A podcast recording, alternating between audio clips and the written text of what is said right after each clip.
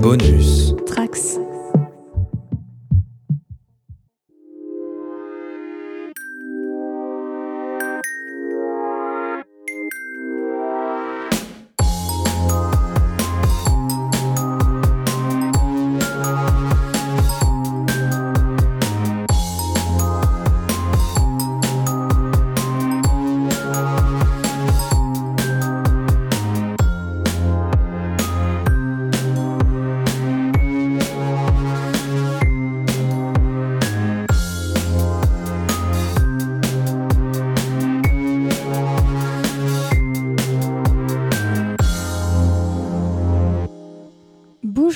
Et à tous et bienvenue dans le Lemon Adaptation Club, le podcast consacré aux adaptations en tout genre. Je suis ravie de vous retrouver après 5 mois de hiatus, parce que faire des podcasts c'est bien, mais être crevé après les avoir faits, eh bien c'est un petit peu contrariant.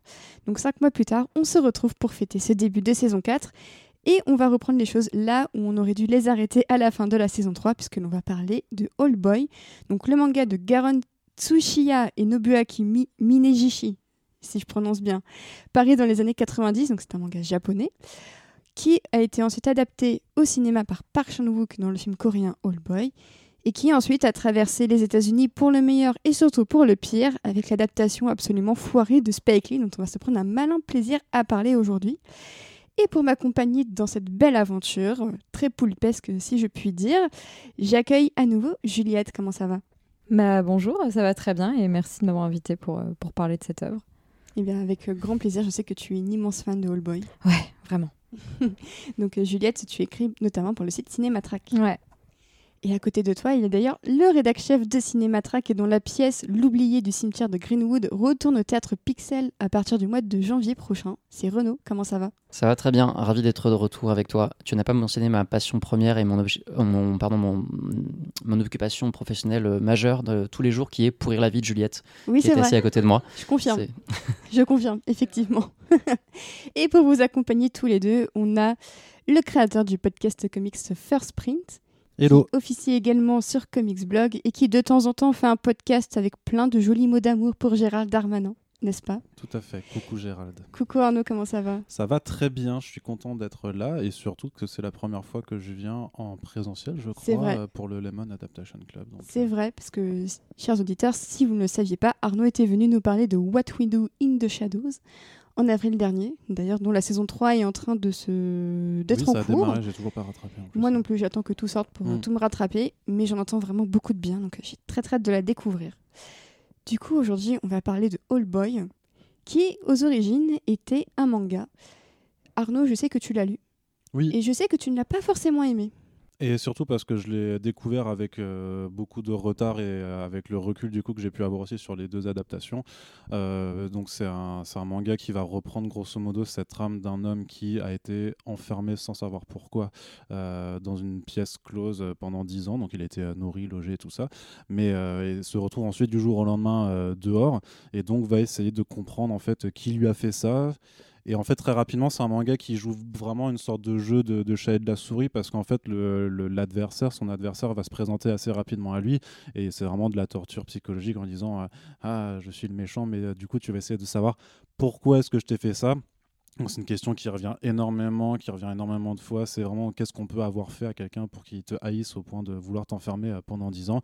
Et donc ça dure 80 chapitres, donc c'est euh, c'est, euh, c'est quatre gros tomes en fait. C'était 8 tomes dans la première édition euh, par euh, l'éditeur dont je n'ai plus le nom, mais qui est pas Je crois que c'est Cana. non, c'est- Non je suis sûr que c'est pas Cana par contre, hein, mais euh, Ok. c'est c'est une petite maison d'édition euh, relativement indé qui a ensuite refait une édition en, ca- en 4 volumes. Et en fait, moi j'ai pu le, le lire parce qu'il est aussi dip- disponible sur une application qui s'appelle manga.io, qui est en fait une sorte de, euh, mais à toute petite échelle de Netflix du manga, c'est-à-dire que tu payes 7 euros par mois et tu as accès à tout un catalogue de mangas en, en numérique. Donc euh, c'est assez facile parce que les, les bouquins par contre sont super difficiles à trouver maintenant. Donc euh, moi j'ai pu le rattraper. euh, le Ouais, rattraper à part ça. en bibliothèque, effectivement. euh, parce que ça fait partie de ces, bon- ces mangas qui ont eu un petit succès en France euh, dans les années 90, euh, enfin début 2000, il me semble, qu'au moment ça a été publié en France, parce que le manga date de 96, euh, 96, ouais. Publié en entre 96 et 98. Oui, voilà. Et donc, je pense un peu plus tard en France, euh, parce que je, m'en suis rendu compte parce qu'en lisant du coup la première édition, euh, il y a un, des numéros où euh, ils annoncent l'arrivée du film de Park Chan-wook dedans. C'est d'ailleurs assez drôle parce qu'ils racontent des grosses conneries sur le, truc. ils disent ouais, le film fait 2h30 pour pouvoir caler tout ce qu'il y a dedans et tout, ce qui, ce qui est pas vrai du tout. le film fait 2 heures tout pile quoi.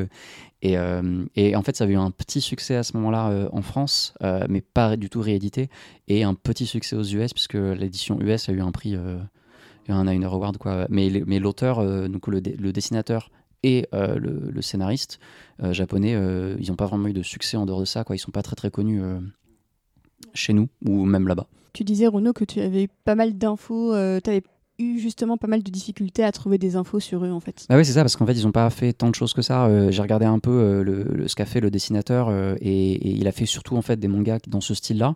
et l'autre a fait des, deux autres séries qui qui n'ont rien à voir. Alors il est mort en 2018 et les deux en fait n'ont pas de très bonnes reviews, de, très bonnes critiques quoi sur sur internet de ce que j'ai trouvé. Donc j'ai pas trouvé grand chose de, de, bien fascinant et je suis un peu d'accord avec Arnaud j'ai pas trouvé ça exceptionnel, mais il y a des pistes qui sont vraiment intéressantes. Euh, l'idée de base est vraiment bien. Et après, c'est vrai que ça traîne en longueur. Euh, la révélation finale, euh, qui est différente. Parachuté en deux chapitres, en fait, même pas. Donc c'est assez, c'est assez sur... D'ailleurs, je suis même surpris quand tu me dis que le, le manga a eu un Eisner Award parce que bah, par rapport à d'autres œuvres qui ont pu l'avant. Enfin, pour moi, c'est pas du tout. En fait, il y a des moments, il y a des moments de grâce, je trouve, où il essaie de se trouver une espèce de poésie autour du personnage, où il se fait, même s'il permet genre des, des, doubles pages assez stylées et tout, mais qui qui détonne avec le reste. En fait, j'ai pas l'impression qu'elle soit très euh, méritée. Et le seul truc que je retiens vraiment, c'est euh, un personnage, puisque en gros, donc le personnage va devoir explorer son passé. Il va revenir quand il était à l'école primaire. il y a son le personnage de, de l'institutrice revient, et c'est un peu le seul personnage que j'ai kiffé en fait, euh, qui est hyper intéressant. Là où les autres sont, je trouve, pas très bien écrits ou plutôt très plats. Juliette aussi, tu as lu le manga. Est-ce que tu partages un peu l'avis de, de, de Arnaud et de Renaud? Euh, oui, mais je pense en moins dur quand même. Euh, c'est-à-dire que, alors moi j'aime, je suis d'accord en fait sur le fait que ça traîne le manga et que ça devient assez chiant. Euh, la fin, la... c'est vrai que la révélation elle est lourdée en deux chapitres, mais en un sens tant mieux parce que moi à la fin j'en pouvais plus, je trouvais ça trop long. Donc j'étais en mode oui d'accord. En plus la la, la, dit que tu serais moins dur que nous, mais là. Oui non non non non mais non parce qu'après en vrai dans l'ensemble j'ai quand même plutôt bien aimé, notamment notamment grâce au dessin que j'aime beaucoup. Je trouve je trouve ça vraiment très très beau. Il y a un style assez spécial euh, qui fait vraiment genre euh, euh, film noir et tout ça qui rend très très bien. Et, du coup comme je l'ai quand même trouvé visuellement très beau bah, ça restait assez plaisant à lire. Et donc du coup voilà même si je suis beaucoup moins fan de la fin et c'est vrai que c'est un peu long. Et j'aime le même personnage que toi Renaud. Je la trouve assez cool. Donc on rappelle que le dessinateur c'est Nobuaki Minegishi et que euh, l'auteur, donc euh, le, mangaka, c'est Garon Tsuchiya, effectivement. C'est vrai qu'il se permet beaucoup. En fait, c'est un manga qui prend du temps et de la place parce qu'il y a énormément de scènes où c'est juste en fait euh, le, le, personnage principal qui est paumé, qui picole, qui dort, qui erre dans la rue parce que, parce que le, fait que, que, la révélation soit amorcée à la fin c'est aussi parce que le méchant lui dit vraiment lui, en gros lui pose un, dilemme où lui dit enfin euh, faut que tu trouves pourquoi je t'ai enfermé c'est quoi la raison. Si tu trouves euh, je me suicide et si tu trouves pas c'est moi c'est moi qui te tuerai. Mais en fait il y a un moment où tu comprends que ce personnage là ne va jamais réussir à trouver. En fait il, il, y arrive pas et c'est pour ça que tu as tous ces passages où il déambule où il erre et euh, où ça rallonge considérablement la durée du manga, mais je pense que vraiment, t'enlève tous ces passages juste de, contemplation, mais qui font du bien, enfin, qui, qui offrent de la respiration. Enfin, je peux comprendre aussi pourquoi ils les ont placés là, mais je pense que tu enlèves un tome facilement sur les quatre, hein, franchement. Et, même. Euh, je, me demande en fait à quel point euh, le, manga euh, a bénéficié d'un certain succès au moment de la sortie qui aurait étendu en fait la publication dans le sens où il y a des moments où il y a des péripéties qui sont rajoutées qui, qui donnent l'impression que bon tant que ça marche on peut le prolonger un petit peu. Et à un moment, en fait, il faut bien bazarder la fin. Euh, j'ai cette impression-là. Après, il y a aussi le fait que si la fin paraît aussi chiadée, c'est que c'est après, si on découvre après le film, ça, fait un sacré choc, euh, je trouve, euh, vu que la fin est vraiment différente. là où tout paraît très organique dans le film, là d'un seul coup, vu que c'est différent, alors que ça a été écrit avant, on a, je pense qu'on a, moi j'ai eu beaucoup de mal à adhérer à ce choix. Bah, surtout que la raison concrètement, elle est éclatée. Tu fais personne, euh, en termes de suspension de, de crédulité, tu n'y arrives pas parce que tu dis, bah non, euh, autant dans les deux films ça, ça marche, tu comprends pourquoi quelqu'un aurait la haine et voudrait faire ce plan de vengeance. Autant là, là-dessus, tu dis, mais pourquoi tu as fait ça, t'enfermes pas quelqu'un pendant 10 ans juste, juste pour ça, en fait, techniquement, ou alors s'il y a un niveau de compréhension du, euh, du réveil que j'ai pas saisi, mais ça m'a paru, je me suis vraiment dit, non, mais vraiment tout ça pour ça. Est-ce que tu peux un peu expliquer, Juliette, en quoi la fin est un peu différente bah, J'allais demander ouais, si on avait le droit de la raconter. Oui, je pense qu'on peut y aller. Mais c'est dire que euh, c'est vrai que la raison est tellement éclatée que, que non, mais j'ai eu peur. Je me suis dit, mais est-ce que j'ai bien compris le pourquoi du comment? Euh, Donc, euh, en gros, ce qui se passe, c'est que le, méchant, entre guillemets, on va dire celui qui a enfermé, qui a enfermé l'autre, quand il était petit, il a chanté une comptine. Euh, et du coup, l'autre, pendant qu'il l'entendait chanter sa comptine, il a été très ému et il a pleuré. Et du coup, l'autre, il s'est senti, il s'est senti, pardon, euh, humilié par ça parce qu'il voulait pas que qu'une sorte de, de, mec un peu nul euh, soit ému par les mêmes choses que lui et comprenne la solitude comme lui. Et du coup, il s'est senti humilié par ça. Et du coup, il avait la haine. Parce que ça lui a niqué euh, ses rêves de grandeur. S'il avait été vraiment seul contre tous, en fait, il s'apercevait qu'il n'était pas complètement seul. Et, mais, ouais, et tu fais, bah non, c'est pas logique, enfin, c'est trop chelou. Bah, en fait, je suis partagée parce que c'est vrai qu'il y a un côté genre vraiment pas logique. Et, genre, c'est un, peu too much d'enfermer un, mec 10 ans pour ça, c'est sûr. Mais après, symboliquement, il y a un truc hyper intéressant, je trouve, de. de... Ouais, comme tu dis, un mec qui est juste tellement brisé dans son ego et dans ses rêves de grandeur qui fait un truc euh, aussi horrible et tout. Donc, symboliquement, en vrai, il y a de l'idée, mais après, en vrai, dans les faits, du coup, c'est tellement gros que finalement, ça passe pas du tout. Puis il y a quelque chose que moi je m'explique pas aussi, c'est dans ce cas, enfin certes il est enfermé, mais il y a aussi tout un, tout un, il y a tout un deal dans Old Boy aussi sur le pourquoi je t'ai libéré. Et là-dedans effectivement il y a plein des éléments plus qu'on retrouvera dans le film sur euh, des rencontres, notamment une rencontre avec un personnage féminin, le fait que cette rencontre euh, a pas, est, pas forcément due au hasard, mais dans le, dans le manga en fait il n'y a pas, il y y a pas de euh, cette, cette, partie-là de l'histoire, en fait, n'a pas de conclusion et tu sais jamais en fait à quoi ça servait. Qui... Parce que pour le coup, là, c'est vraiment une meuf random euh, qui s'appelle Eri et euh, elle ne sert littéralement à rien. Il n'y a pas de conclusion à son arc et du coup, alors que dans le film, il y a vraiment euh, y, a, quelque chose qui est beaucoup plus intéressant à, explorer. Donc, il y a vraiment une incompréhension et peut-être qu'effectivement, c'est dû au format de parution des mangas au Japon, donc avec un chapitre toutes les semaines, et que peut-être ça a été rallongé ou trop, ou justement que ça a été coupé, alors qu'ils avaient décidé d'abord de prolonger la chose, et c'est pour ça qu'il n'y a pas de résolution surtout. Hein. Parce qu'en soi, le, le, le, méchant, l'antagoniste n'est pas euh, inintéressant du tout. Euh, il, est, il est très différent de, de celui de, du film de Park Chan-wook, en cela qu'il n'est pas euh, un héritier au niveau de sa richesse, mais que c'est quelqu'un qui a fait fortune euh, en profitant en fait de la, bulle économique euh, à un moment très précis des, années 90 du Japon. Euh, donc le dernier moment de gloire un peu de, l'économie japonaise avant que tout s'effondre globalement. Et il a su profiter de ça et est devenu riche grâce à ça. Et ça, en son côté, du coup, self-made man correspond bien à ce que décrivait Juliette sur, sur son parcours, sur l'idée l'idée de lui-même qu'il s'est construit et, et ce qu'il essaie d'éliminer à la fin. Mais il manque une étape en fait entre les deux pour vraiment amener jusqu'à cette, euh, cette résolution, pour qu'on y, qu'on y adhère vraiment. Et ouais, il y a quand même le, le, sentiment de tout ça pour ça est, un, peu, un peu frustrant à arriver au bout de, au bout de 8 tomes ou 4 tomes selon l'édition. Mhm. Et en plus, c'est une adaptation spirituelle du conte de Monte Cristo d'Alexandre Dumas, auquel les deux films font référence de manière pas très subtile, euh, mais c'est là pour dire Hé, on a enfermé un mec euh, pendant beaucoup d'années. Voilà, donc c'est le conte de Monte Cristo. C'est pas, c'est pas le truc le plus fin, je trouve, de l'heure, mais euh, bon, pourquoi pas. Donc ouais, vous conseillez pas forcément, si ce n'est peut-être pour ceux qui veulent poursuivre euh, leur, euh, leur curiosité sur le, sur le film de Park Chan-wook. En fait, si, moi je conseillerais effectivement, mais c'est un peu mon fil rouge sur aujourd'hui, c'est je, je conseillerais à toute personne qui s'intéresse à, à, la question de l'écriture, de comment écrire une histoire, de lire le manga, de voir le film et de voir le, Spike Lee. Euh, mais je reviendrai plus tard sur ça parce qu'il y a des choses super intéressantes, je pense, à creuser sur les trois. Et en vrai, je suis d'accord avec euh, Juliette sur les planches. Il y a vraiment des planches qui sont très très belles. Euh, donc ne serait-ce qu'à le feuilleter, si un jour vous tombez dessus par hasard en bibliothèque, feuilletez-le. Ou sur l'application, puisque au pire, vous avez une semaine d'essai gratos. Donc en fait, vous pouvez quand même feuilleter directement en faisant comme ça. Ça, puis pour le plaisir de la comparaison, en vrai, moi je trouve que ça peut être assez intéressant. Moi je me rappelle qu'à l'époque, je l'avais lu parce que j'étais tellement fan du film que je voulais absolument voir euh, ce qu'avait ce qu'avait créé ça. Et du coup, c'est ça m'a fait encore plus aimer le film en fait parce que t'es en mode ah t'as réussi avec ça à faire ça, putain t'es trop fort. Ah, c'est un des euh, rares cas où vraiment le enfin l'adaptation est meilleure, littéralement meilleure que le matériel de base. c'est suffisamment rare pour être souligné. Mais en tous les cas, il y a un réalisateur coréen qui avait bien aimé ce manga, il s'appelle Bong Joon-ho Et c'est un pote de Park Chan-wook. Donc il lui a dit un jour Hey, tu devrais lire ce manga, il est plutôt sympa. Donc Park Chan-wook, je recommence. Park Chan-wook l'a lu, il a bien apprécié et quelques temps plus tard, un studio lui a dit Tiens, on va adapter ce manga, est-ce que t'es chaud?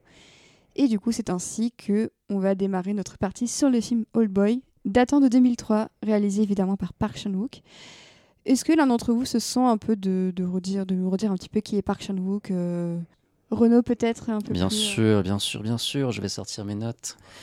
Alors, euh, donc Park Chan-wook, euh, cinéaste hyper intéressant, né à Séoul en 1963, qui a commencé par faire des études de philo euh, et qui était très déçu par, par, ce, par sa fac en fait. Et donc il a créé un club de cinéma avec tous ses potes là-bas. Il a commencé à écrire des critiques et il a longtemps été en fait critique cinéma là-bas. C'est comme ça qu'il a qu'il a, a pu euh, vivre pendant un certain temps, même après son premier film, qui a fait un bid euh, monumental. Il a, euh, c'est en voyant Vertigo qu'il s'est rendu compte qu'il voulait vraiment faire du cinéma. C'est la même séance où il a rencontré sa femme d'ailleurs. Et en fait, il n'a pas vraiment connu le succès jusqu'en 2000, où il a fait donc Joint Security Area, JSA, qui est un des plus grands succès de l'histoire du cinéma coréen, qui raconte euh, en gros euh, un, rapprochement entre des, soldats euh, de Corée du Sud, Corée du Nord dans une base. C'est un, film absolument magnifique. Et, à ce jour, son plus grand succès sur place, c'est vraiment ça en fait qui a lancé sa carrière et qui a permis derrière d'avoir un film comme, comme Old Boy trois ans plus tard. Ce qui est vraiment intéressant aussi sur ce que tu disais, c'est qu'effectivement, il fait partie d'une bande de cinéastes qui ont vraiment lancé le cinéma coréen à l'international. Euh, avec effectivement Bong Joon-ho euh, et d'autres. Il a lui-même d'ailleurs lancé la carrière de d'autres personnes. Il a écrit plusieurs films pour, euh, pour une cinéaste qui s'appelle Lee Kyung-mi. Et voilà. Et aussi mentionner très rapidement que donc c'est c'est avant Old Boy, il n'était pas très connu à l'international.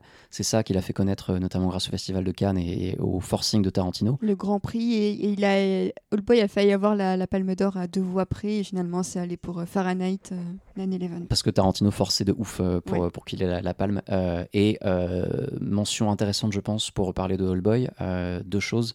Élevé catholique, mais très athée de, son, de ses propres dires, et très engagé à gauche. Et il fait partie de la liste noire politique qui avait tourné il y a quelques années euh, euh, en Corée. Ça avait fait un peu scandale de, personnes qui étaient un peu voilà, sur la, la blacklist du gouvernement, euh, qui étaient un peu trop engagées. euh.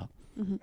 Et on peut aussi préciser que All Boy s'inscrit un peu dans sa trilogie de la vengeance, donc avec le premier opus qui était Sympathy for Mr. Vengeance, qui a marché sans plus en Corée, ça n'a pas été son plus grand succès. All Boy est le deuxième film, et le dernier c'est Lady Vengeance. Mais euh, juste pour ajouter sur Park Chan-wook, comme tu dis, c'est un mec qui a, fait quand même beaucoup, beaucoup pour le cinéma coréen, notamment que c'est, notamment c'est plus ou moins grâce à lui qu'il existe maintenant le, mouvement de la nouvelle vague coréenne et qui est arrivé grâce à GSA. Et comme tu dis, c'est lui aussi après qui a, qui a permis que le cinéma, ce cinéma soit connu à l'international avec euh, avec All Boy. Donc vraiment, enfin moi c'est un, un- un homme que j'admire euh, de, de manière beaucoup trop intense. Mais euh, mais voilà et notamment, bah, je pense qu'il a il a vraiment révolutionné le, le cinéma dans son pays et je trouve ça fabuleux. Et alors je voulais vous poser une question que je n'ai pas forcément posée au début du podcast, mais on est d'accord que vous avez tous découvert All Boy avec le film de Park Chan-wook. Oui. Oui, oui. Et c'était votre premier oui. film de lui que vous voyez ou pas? Moi, oui. Moi, c'était le deuxième parce qu'en fait, c'était quand j'étais ado et que euh, qu'on m'avait commencé à me rencarder. euh, en fait, j'avais, euh, j'étais, j'étais scout et j'avais des chefs qui étaient incroyables d'un point de vue culturel. Vraiment, ils m'ont fait découvrir euh, plein, plein, plein de trucs et c'était des, des, euh, des, euh, des de manga, de, euh, de métal, de trucs d'horreur, tout ça. Donc, j'ai découvert, ils m'ont fait découvrir Lovecraft et, ce genre de choses-là. Puis après, ils m'avaient dit, euh, ouais, il y, a un réel là qu'il faut que tu kiffes. Il m'avait passé en fait euh, Sympathy for Mr. Vengeance d'abord. Et ensuite, ben, j'étais allé euh, tout simplement à la médiathèque de mon village euh, et le mec était aussi fan de cinéma coréen, donc il m'a fait aussi découvrir énormément. Enfin voilà, j'ai été vraiment très très bien encadré euh, dans mon adolescence en Alsace. Et après, j'ai pu voir Old Boy du coup, euh, puis Lady Vengeance dans, dans, dans la foule aussi. Quoi. Mhm. Et toi Renaud? Non, moi c'était le premier aussi, euh, pour le coup, euh, Old Boy. euh, même si après j'ai vu quasiment tous ses films, je suis devenu assez très très vite euh, gros fan euh, de lui. euh, très heureux de l'avoir croisé une fois quand il était venu présenter Mademoiselle à Paris. euh, c'était, euh, il était très très adorable et, et je l'aime vraiment beaucoup. Et j'aime vraiment beaucoup ce qu'il fait aussi, euh, ce qu'il a fait aussi euh, euh, en Occident, sa mini-série euh, adaptée de John le C'est Carré. Girl. C'est ça, ouais. Et même Stoker, euh, qui, Ouais. est, qui est vraiment cool. Ouais, Stoker que j'ai- j'aime beaucoup aussi et il y a moyen que je le place un petit peu thématiquement pour parler de, de son Old Boy puisque je trouve qu'il y a quelques points communs quand même qui sont assez intéressants. Du coup, donc c'est considéré comme l'un de ses meilleurs films. Hein, très clairement, c'est probablement dans son top 3 et c'est vrai que je l'ai revu ce matin et la dernière demi-heure, pour moi, c'est probablement ce qu'il a fait le mieux. Euh, je trouve en matière de montage, de tension, d'acting, de, musique. Enfin, pour moi, c'est la dernière demi-heure, c'est vraiment. Le film est très bien, mais la dernière demi-heure, pour moi, c'est vraiment la, perfection euh, cinématographique. Je pense que Juliette, est assez d'accord là-dessus. Euh. je lisais tes tweets de redécouverte du film et tu avais l'air aussi enthousiaste. Ah bah ouais, mais ce, film, moi, c'est vraiment une très grande histoire d'amour. Je l'ai découvert il y, a, il y, a, très longtemps, tout au début de ma cinéphilie et tout ça. C'est d'ailleurs le film qui m'a ouvert au cinéma coréen et même asiatique de manière plus générale. Et, euh, et ouais, non, c'est un film moi, que je trouve. Euh, alors, c'est vrai que la, dernière demi-heure est parfaite, mais moi, je trouve vraiment le, film parfait de bout en bout. C'est un film que j'ai énormément revu. C'est un film qui me touche énormément, qui m'a vraiment ouvert à plein plein de choses. Enfin bref, il est vraiment euh, central dans ma dans ma dans ma cinéphilie et même dans ma curiosité. Et, et ouais, non, moi je suis je suis une fan terrible de ce film. Il y aura aucune objectivité, ça va être ça va être bien écoute, on est, on est, là pour discuter de, de manière subjective, donc euh, ne t'inquiète pas. Donc, euh, pour raconter rapidement un petit peu l'histoire de All Boy, donc euh, l'action est déplacée en Corée. donc petit changement par rapport au, manga original.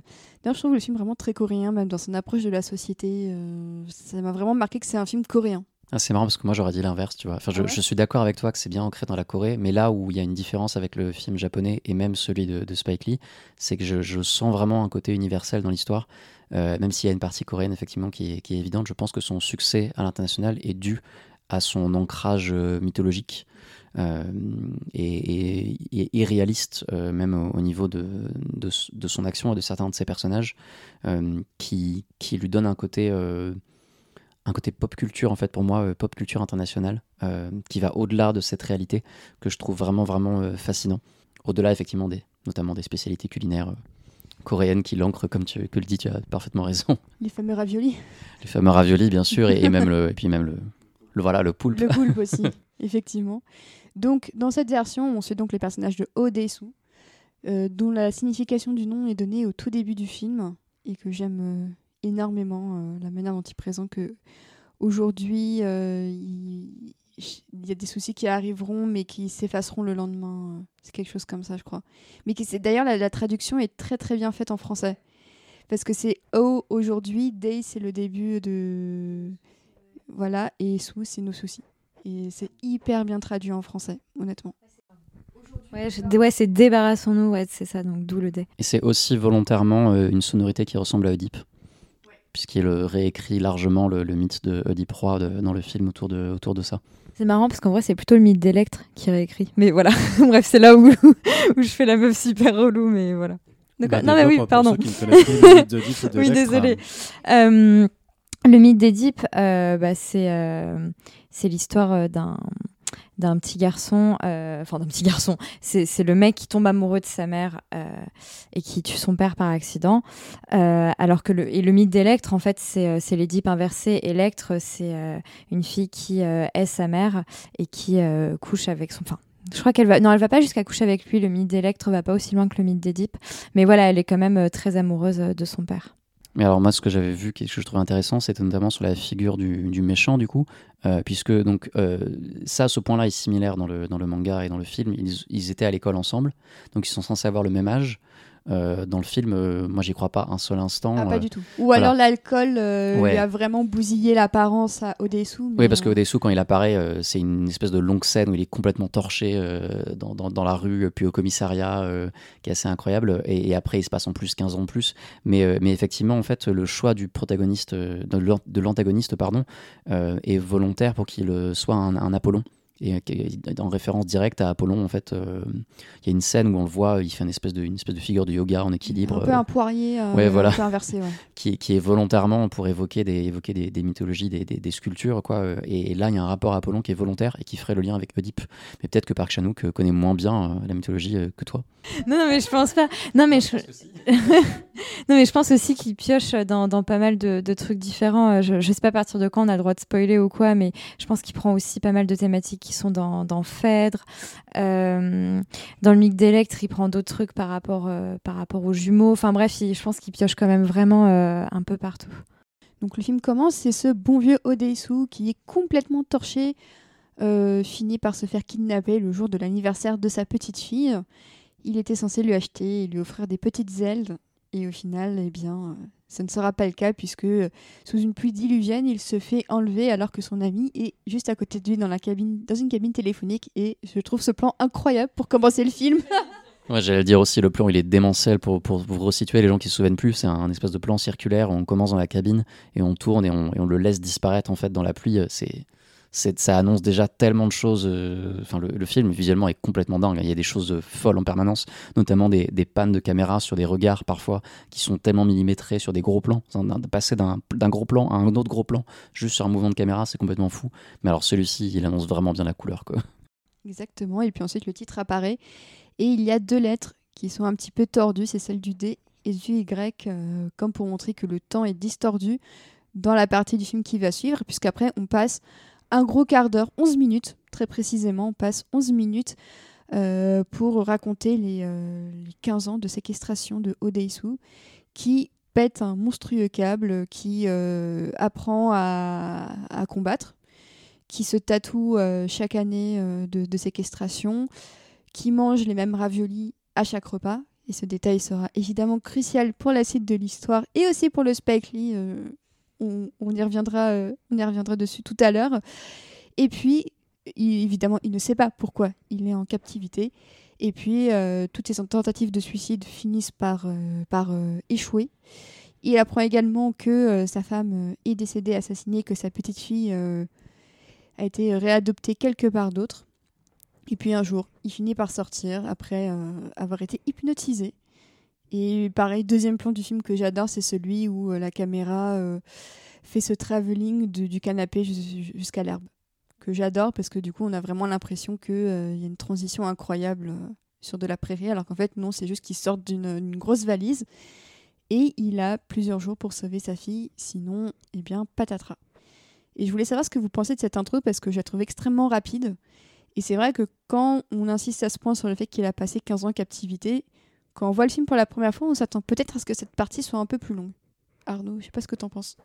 Non, parce que je trouve qu'elle fait un bon effort d'exposition de, la situation sans forcément que ce soit trop amené dans l'exposition. Puis c'est euh, un ensemble de, euh, de scènes qui permettent aussi de montrer à la fois les conditions de, sa vie, mais aussi l'évolution de sa mentalité, parce qu'effectivement, il enfin, il y a la colère, parce qu'il essaie de, de, parlementer avec ses tortionnaires, euh, il, frappe les murs, enfin après, il commence à s'entraîner aussi. Il y a les tentatives de suicide, il y a aussi euh, une scène de masturbation aussi, où tu vois quand même qu'il est complètement amorphe, et que en fait, c'est le seul truc qui lui permet de garder un lien avec euh, le reste de l'humanité, c'est la télévision et, la vision des femmes, en fait, qu'il peut voir dans les écrans. Donc je trouve que c'est franchement une bonne... certes, c'est 15 ans, mais en fait, euh, c'est le point de départ quand même, c'est le point de départ de la situation. Donc, il faut quand même qu'on comprenne qu'est-ce que ça lui a fait en tant que personnage.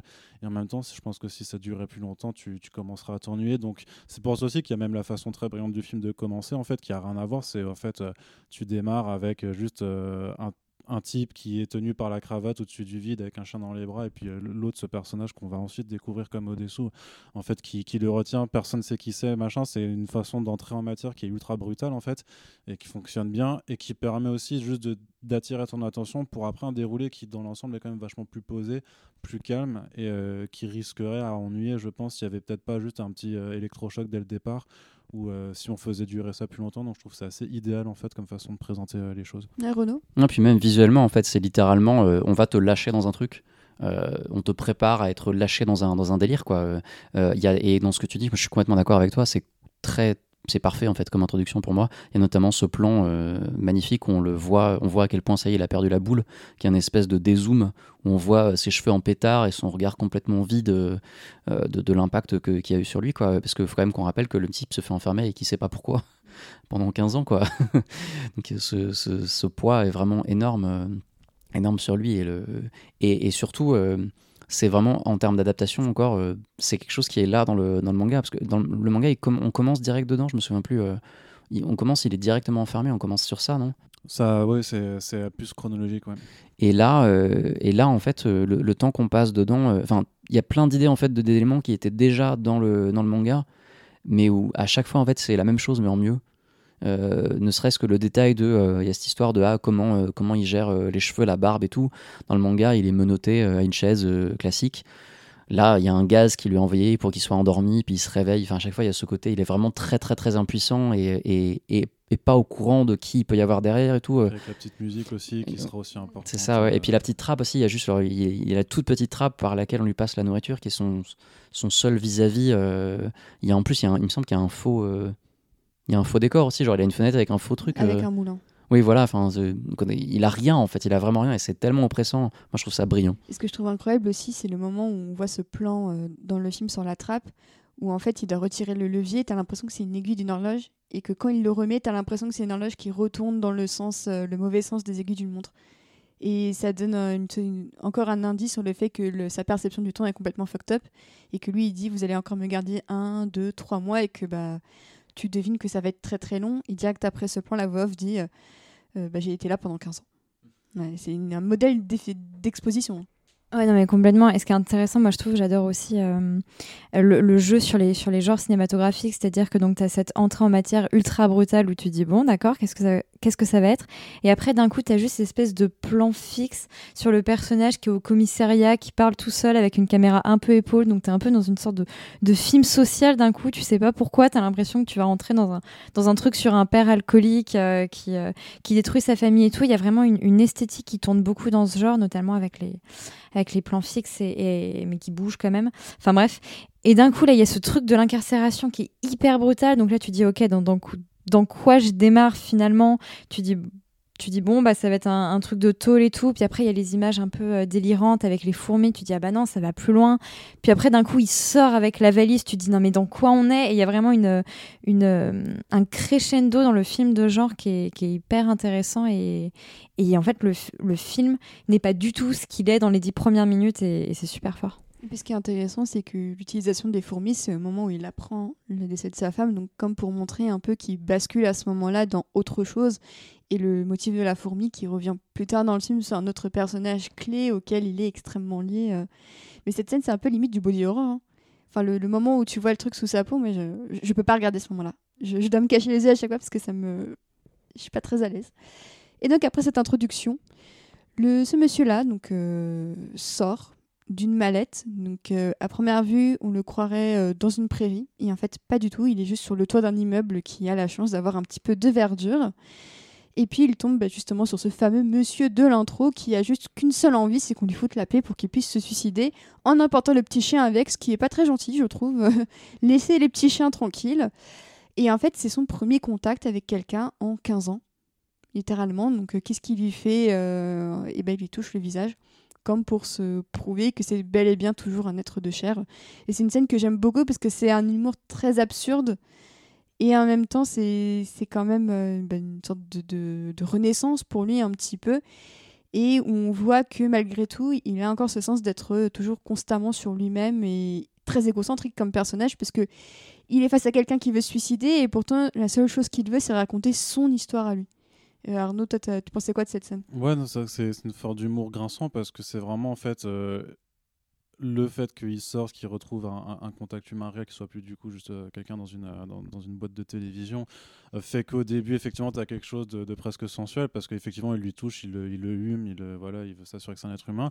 Mais en fait, tu sais aussi que c'est un personnage qui est complètement, qui est tellement niqué par rapport à ce qu'il vient de vivre qu'une fois qu'il a fini de raconter son histoire, c'est bon, en fait, il est, c'est bon, en fait, moi, en fait, la vengeance. En fait, grosso modo, on se, on se rappelle que c'est un film qui est là pour parler de la vengeance aussi.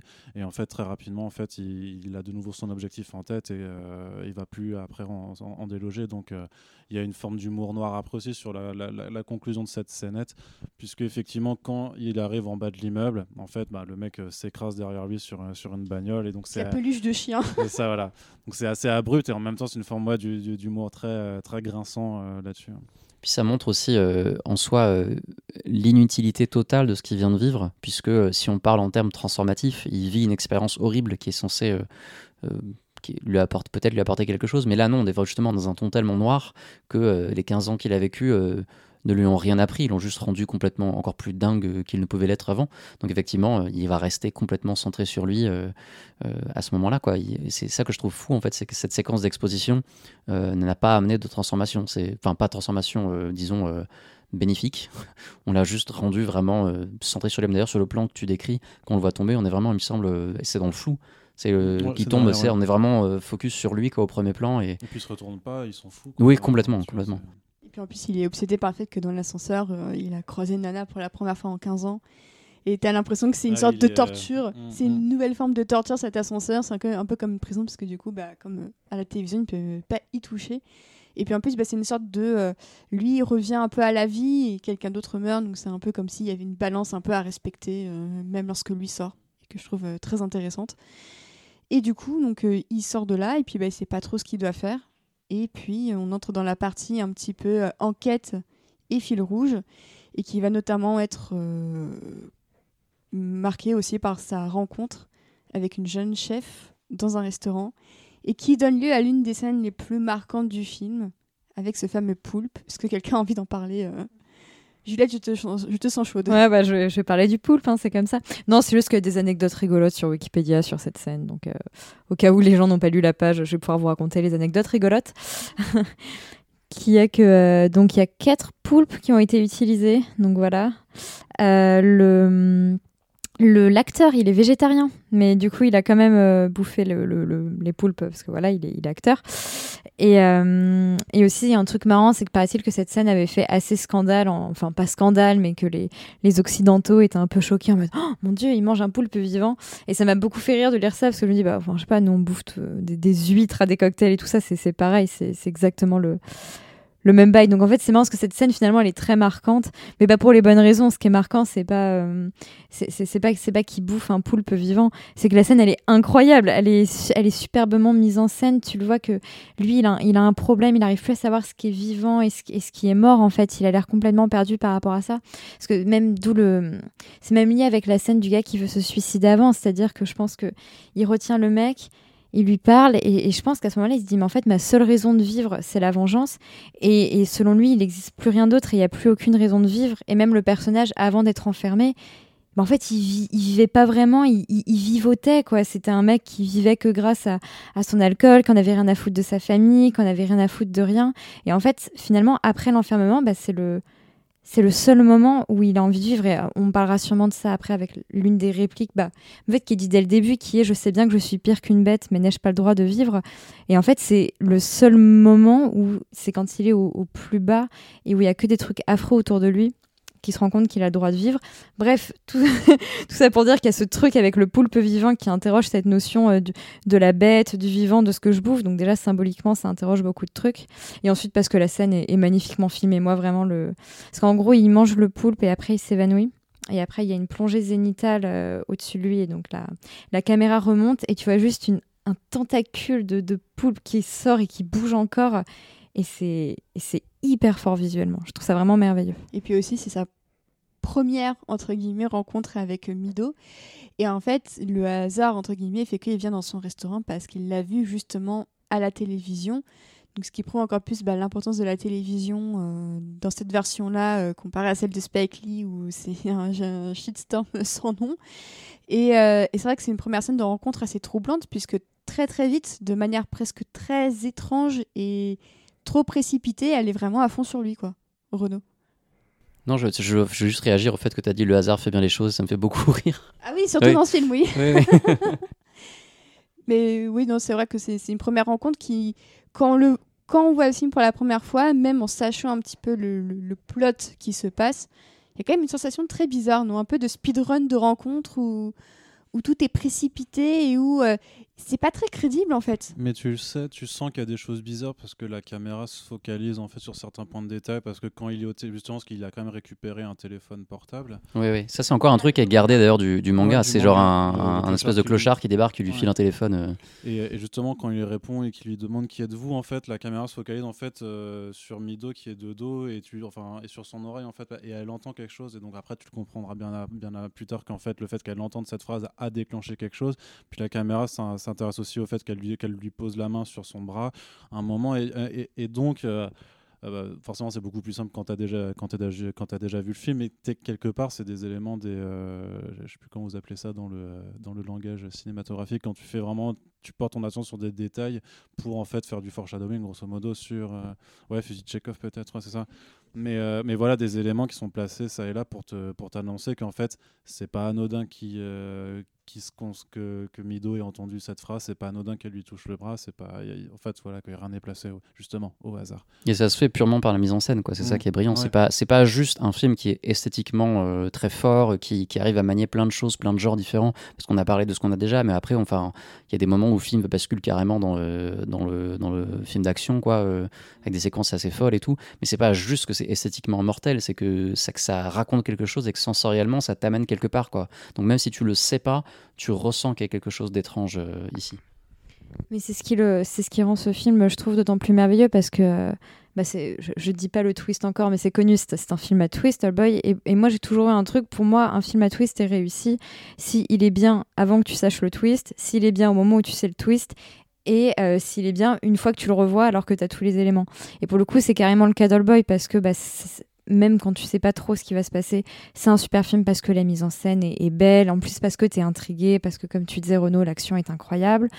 Une fois que tu as le twist, moi je le trouve merveilleux, enfin je le trouve très fort, donc ça donne une ampleur incroyable au film.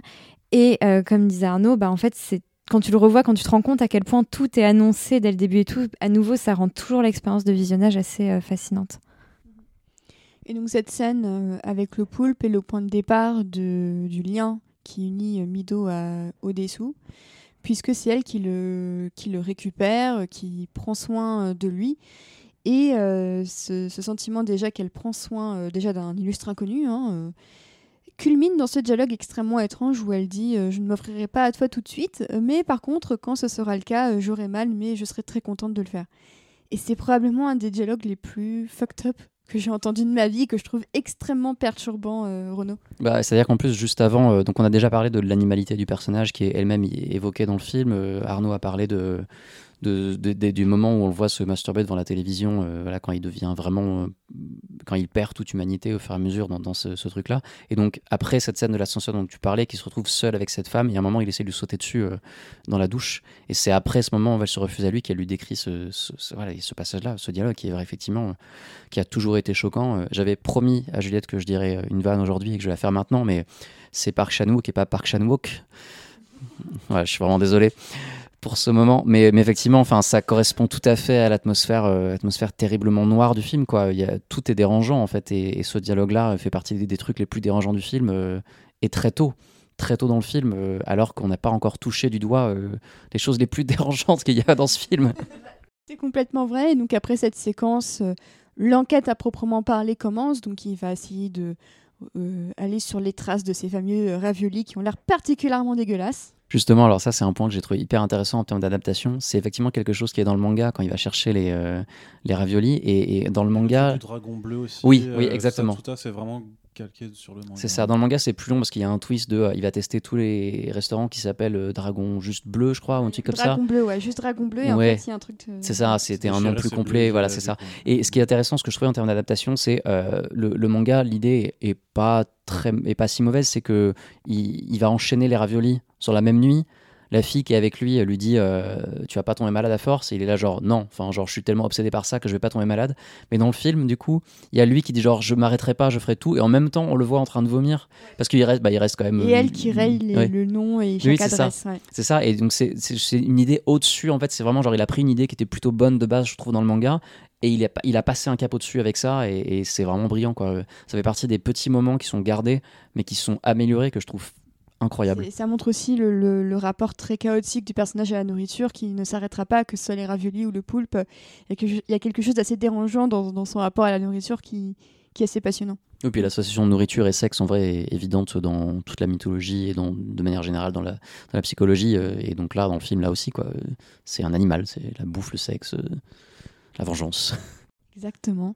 Et il finit par retrouver les traces de ce fameux restaurant il va donc sur ses traces et c'est là que euh, l'une des premières grosses scènes euh, très choquantes du film se produit puisqu'il arrive à retrouver l'un de ceux qui l'ont euh, retenu pendant 15 ans dans une sorte d'entreprise qui tient les gens en captivité. Je trouve que c'est un concept incroyable. personnellement. Oui, ça, du coup, c'est vraiment très développé dans le, enfin, beaucoup plus développé dans le manga. J'ai l'impression l'idée de cette entreprise où il précise que la plupart des gens sont enfermés pendant trois mois, six mois. Parfois, il y a des gens qui veulent échapper à la justice pendant un certain temps. C'est presque volontaire Ouais. en fait. Oui, c'est ça. Beaucoup de gens pour qui c'est volontaire. Et là, ce type-là qui se fait enfermer pendant super longtemps, euh, c'est beaucoup plus clair. En tout cas, je crois que la première fois que j'ai vu le film, j'avais pas compris que l'entreprise était vraiment séparée euh, du, de l'antagoniste. Euh, là où bon, ils sont pas si séparés que ça dans le film à la, à la C'est fin. juste un Mais... service quoi. Oui, c'est ça. Sous-traitance. Oui, c'est ça. Ouais. Sous-traitance Ouais, de. Mais pour le coup, quand je disais tout à l'heure ce, ce truc de ce truc de voilà Park Chan Wook, euh, cinéaste plutôt engagé à gauche et tout, euh, ce genre de d'imaginaire euh, taré euh, capitaliste à, à souhait, euh, ça se pose là quoi. C'est assez clairement. Il y, y a cette idée aussi dans la, dans la société japonaise de, personnes qui aiment rester chez elles tout le temps et qui ne sortent jamais. Et le fait que certains sont volontaires justement pour entre guillemets cette captivité qui je trouve assez philosophiquement, philosophiquement assez rapproché de ce qu'on peut trouver au Japon. Donc euh, c'est effectivement assez intéressant. Et puis euh, bah, ce- ce- notre anti-héros, j'ai envie de dire, parce que c'est un anti-héros hein, dans le sens le plus pur et noble du terme, eh ben, il a un marteau avec lui, son arme de prédilection. Donc on peut dire que ce film, c'est un peu le marteau de Tchekhov, hein, si, on peut changer un petit peu. Et puis bah, il y a ce plan et déjà assez phénoménal où on le voit calculer la trajectoire du marteau sur la tête du pauvre monsieur. Et puis ensuite, euh, la première scène de torture du film euh, commence. Une dent en moins pour chaque année en captivité. Le tout sur fond de quatre saisons. Je sais Arnaud que tu aimes beaucoup cette scène. Ouais, ouais, bah ouais. Alors j'imagine qu'à l'époque, c'est peut-être une des scènes qui avait euh, choqué euh, le public canois, ou je sais pas, comme, euh, comme, beaucoup de scènes choc un peu peuvent faire la réputation d'un film. Mais donc, en effet, c'est du gros plan d'arrachage de dents au marteau, avec des prothèses très réalistes. Donc, bah, tout le monde est allé chez le dentiste, donc tout le monde se dit Oh putain, ça doit être horrible d'avoir ce genre de choses-là. Mais c'est vrai qu'au-delà de ça, enfin, il y a, y, a, y y a le sens de la mise en scène. Et moi, particulièrement là-dessus, c'est effectivement l'utilisation euh, du mouvement allegro de l'hiver des quatre saisons de Antonio Vivaldi que je trouve absolument taré en fait parce que déjà le mouvement lui-même je le trouve juste ultra beau euh, en tant que tel Ouais, mais ouais. moi je l'ai redécouvert en fait avec ce film vraiment et, euh, et je me rappelle très bien bah, il y a qu'il y a 15 ans je, je m'écoutais en boucle on n'a pas fait de point sur la musique sur toute l'OST non plus quoi qu'il faudra revenir dessus Ce sera le cas, oui. ouais. mais je l'ai dosé tellement tellement de fois tellement je trouve que toute la composition et, je crois que c'est la seule musique externe en fait qui n'a pas été composée donc ce, ce mouvement de Vivaldi qui est utilisé c'est je sais pas j'ai pas j'ai pas de, mots euh, pour pour l'exprimer tout ça parce que j'ai pas fait de musicologie mais vraiment c'est juste que euh, viscéralement en fait ça ça magnifie ça magnifie tout en fait Puis le fait que ce soit le mouvement de l'hiver, c'est un peu du foreshadowing par rapport à la fin du film. Ah ouais du coup je je tu vois bah voilà même ça j'y pense pas forcément quoi mais oui. Et ce que je trouve aussi excellent, c'est euh, pour replacer aussi le, le- le- un des principes élémentaires de la nouvelle vague euh, coréenne, c'est justement ce plan que tu parlais, dont tu parlais juste avant, Océane, avec le, marteau et le- les petits points, les pointillés qui apparaissent à l'écran, tu as un moment de décalage euh, humoristique absurde avant du coup ce mélange d'une séquence de torture terrible avec une musique et tout. Et déjà, on arrive sur un territoire qui leur est très, euh, on va dire très unique et qui a fait leur réputation, qui est le mélange des genres. Euh, un mélange des genres vraiment, vraiment fou. Et peut-être que c'est un des films, les, en tout cas de cette période-là, qui est le plus marquant et plus emblé- emblématique de ce mélange des genres, notamment avec la musique, qui ne va jamais souligner une émotion simple. On est toujours dans une émotion complexe en fait, parce qu'effectivement, j'ai l'impression que quand on le voit, en tout cas pour la première fois, il y a des moments où on sent qu'on kiffe, mais on sait pas forcément pourquoi, et on sait pas vraiment ce qu'on kiffe, parce que ça, ça, ça suscite des choses vraiment complexes, quoi. Et c'est vraiment très très fort, quoi. Puis en plus, il y a un côté même absurde de vouloir torturer quelqu'un euh, et lui faire cracher le morceau quand tu lui ôtes littéralement quelque chose qui lui, qui lui permet de parler, tu vois. C'est, euh, et il y a, vraiment un décalage. à- bah, en fait, ouais, c'est que le mec lui fait un truc absolument atroce et qu'en plus, techniquement, ça va l'empêcher quand même de parler, mais c'est parce que le mec, il est. Il est jusqu'au boutiste et ça. Enfin après ça, c'est tout, c'est toute l'idée aussi de l'histoire, c'est d'aller jusqu'au fond de ses idées, jusqu'au bout. C'est ce que moi, je, sais que j'apprécie particulièrement maintenant euh, dans le cinéma coréen, c'est qu'ils vont au bout de, ce qu'ils ont raconté tout le temps, ils font zéro concession euh, dans, dans ce qu'ils ont à dire. Et euh, c'est ce que fait Park Chan-wook là-dedans. Puis t'as tout ce, thème aussi de la parole qui est un petit peu déformé. Autant quand il y a cette fameuse scène avec la langue euh, à, la, fin du film, autant que quand lui arrache les dents de quelqu'un d'autre, il y a cette idée que euh, la parole va être modifiée et, altérée, alors que c'est justement l'un des thèmes importants du film, puisque c'est via la parole que euh, tout a commencé pour, pour lui. Et je trouve ça assez passionnant de voir à quel point elle est tout le temps bafouée dans le film. et que bah, les personnages n'arrivent pas forcément à s'exprimer correctement, euh, parce que soit ils ont des, des CD plantés dans la gorge ou autre petite euh, joyeuseté, comme on, comme on le verra plus tard. Et donc après cette scène, il commence à en apprendre un tout petit peu plus sur sa, sur sa captivité. Et puis en en sortant, il y a ce moment de bravoure du film. Trois minutes de plan séquence, et ça c'est littéralement un vrai plan séquence. C'est pas un faux ou c'est juste un plan dans une scène, c'est vraiment une vraie scène qui est juste tournée en une seule prise et qui n'est pas forcément un money shot, parce que les gens ont tendance à confondre money shot et plan séquence.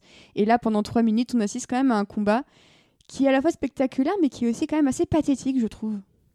Ouais, moi c'est ce que j'adore, je, je, comme tout le monde, je trouve ce plan absolument brillant, machin.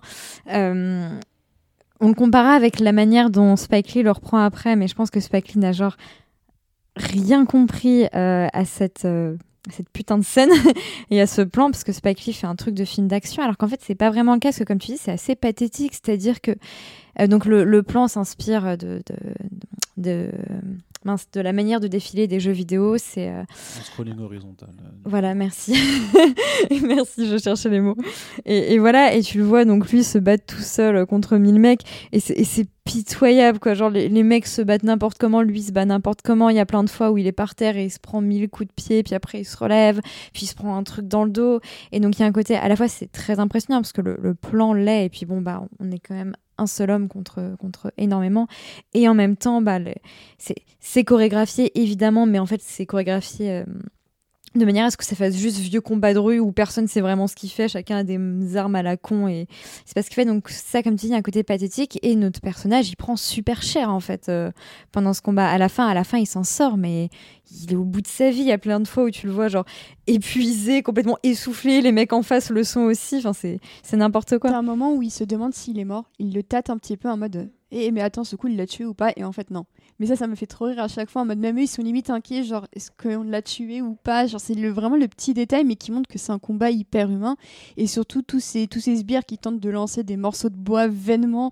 Ça me fait, en fait, ça, ça me fait trop rire. Bizarrement, ça me fait beaucoup il y a, rire. Il y a un moment que j'ai regardé, quand je l'ai revu, là, il y a un moment que je me suis remis plusieurs fois où il y a un type qui essaie de lui foncer dessus et il se mange une vôtre, mais sans le toucher. Et, je, l'ai regardé plusieurs fois. Je me mais est-ce que c'est un coup qui est raté dans le plan Ils l'ont laissé Ou est-ce que. En fait, je crois qu'il trébuche et tout. Mais la chute est tellement bizarre et tellement pathétique. Et alors, l'histoire du, truc planté dans le dos. Donc, il a un couteau planté dans le dos à partir d'un moment, qui apparemment, du coup, est numérique. Euh, qui fait partie des rares trucs numériques dans le film. Il y a ça, il y a le, les fourmis dont vous parliez avant euh, qui passent sous la, la, peau. Et franchement, si on me l'avait pas dit, je l'aurais jamais su qu'il était numérique, le couteau. Bah ouais, parce que il reste bien droit. Quoi. Bah oui, c'est ça, ça, ça, ça se voit vraiment pas. Quoi. Euh... Mais pour le coup, voilà, il prend tellement cher, il a un couteau dans le dos quand il sort. Quoi. Et en plus, il, ça se termine même pas là, parce qu'après, il va dans l'ascenseur, il y a d'autres mecs. Cela joue façon Captain America dans Oui, Winter exactement. Soldier. Oui, c'est vrai. Sauf qu'il y a dix fois plus de sang euh, dans l'ascenseur. Tu vois, l'ascenseur, il est maculé de sang quand ça se Complètement. Parce que en fait, la porte s'ouvre, on voit qu'il y a 15 autres gus dans l'ascenseur, puis après, c'est cut direct, et puis euh, l'ascenseur est en bas, euh, au-dessous on sort, et il y a tout le monde qui est euh, éclaté derrière. Ce qui est encore une rupture de ton Ouais, en termes de genre, c'est fou. quoi. On a d'abord eu cette séquence qui est hyper sloppy, euh, comme tu disais, c'est pathétique, c'est euh, galère et tout. Et après, tu as ce cut qui monte genre. euh, et là, en fait, il est super balèze. On est vraiment dans un mélange vraiment fou, quoi. Ça part vraiment dans tous les sens. Surtout qu'en fait, lui-même dit dans, dans la voix off qu'il ne sait pas si ça va fonctionner. Ces 15 années d'entraînement imaginaire, comme il le dit, en fait, euh, si ça se trouve, il devient effectivement un combattant euh, digne de la MMA, mais en fait, si ça se trouve, c'est juste qu'il s'est mouliné ses petits points, mais sans rien en plus après. Oui, c'est vrai que c'est c'est avant, donc il, qui dans la rue. C'est dans la rue au moment où il, il va se tester ses trucs de boxe sur des gens. Avec sa première Oui. clope en 15 ans. Oui, c'est ça, oui. Ouais, c'est ça, avec les trois jeunes ouais, qui, euh, qui l'agressent. Et justement, enfin, après, ça fait écho parce qu'il réessaye avec. euh, justement, c'est quand il agresse euh, Mido sous la douche, et il fait aussi est-ce que ces 15 ans sans euh, vont, vont apporter? Et là, il fait non, du coup, pas cette fois-ci. Quoi. Donc ça marche. euh, il est devenu pro de MMA, mais par contre, la drague, il a, il a perdu. La drague. Ouais, la drague, ouais. Mais- Et puis, donc, il arrive euh, par miracle à sortir de ce bâtiment. Et puis, un, un jeune homme euh, a l'air de vouloir l'aider, de le mettre dans un taxi pour le ramener euh, là où il, euh, où il euh, a élu domicile pour quelque temps. Et puis, bah, on fait donc la connaissance de Lee Woon-jin, à savoir l'un des meilleurs méchants de l'histoire du cinéma, je trouve, et joué à la perfection par Yu Ji-tae.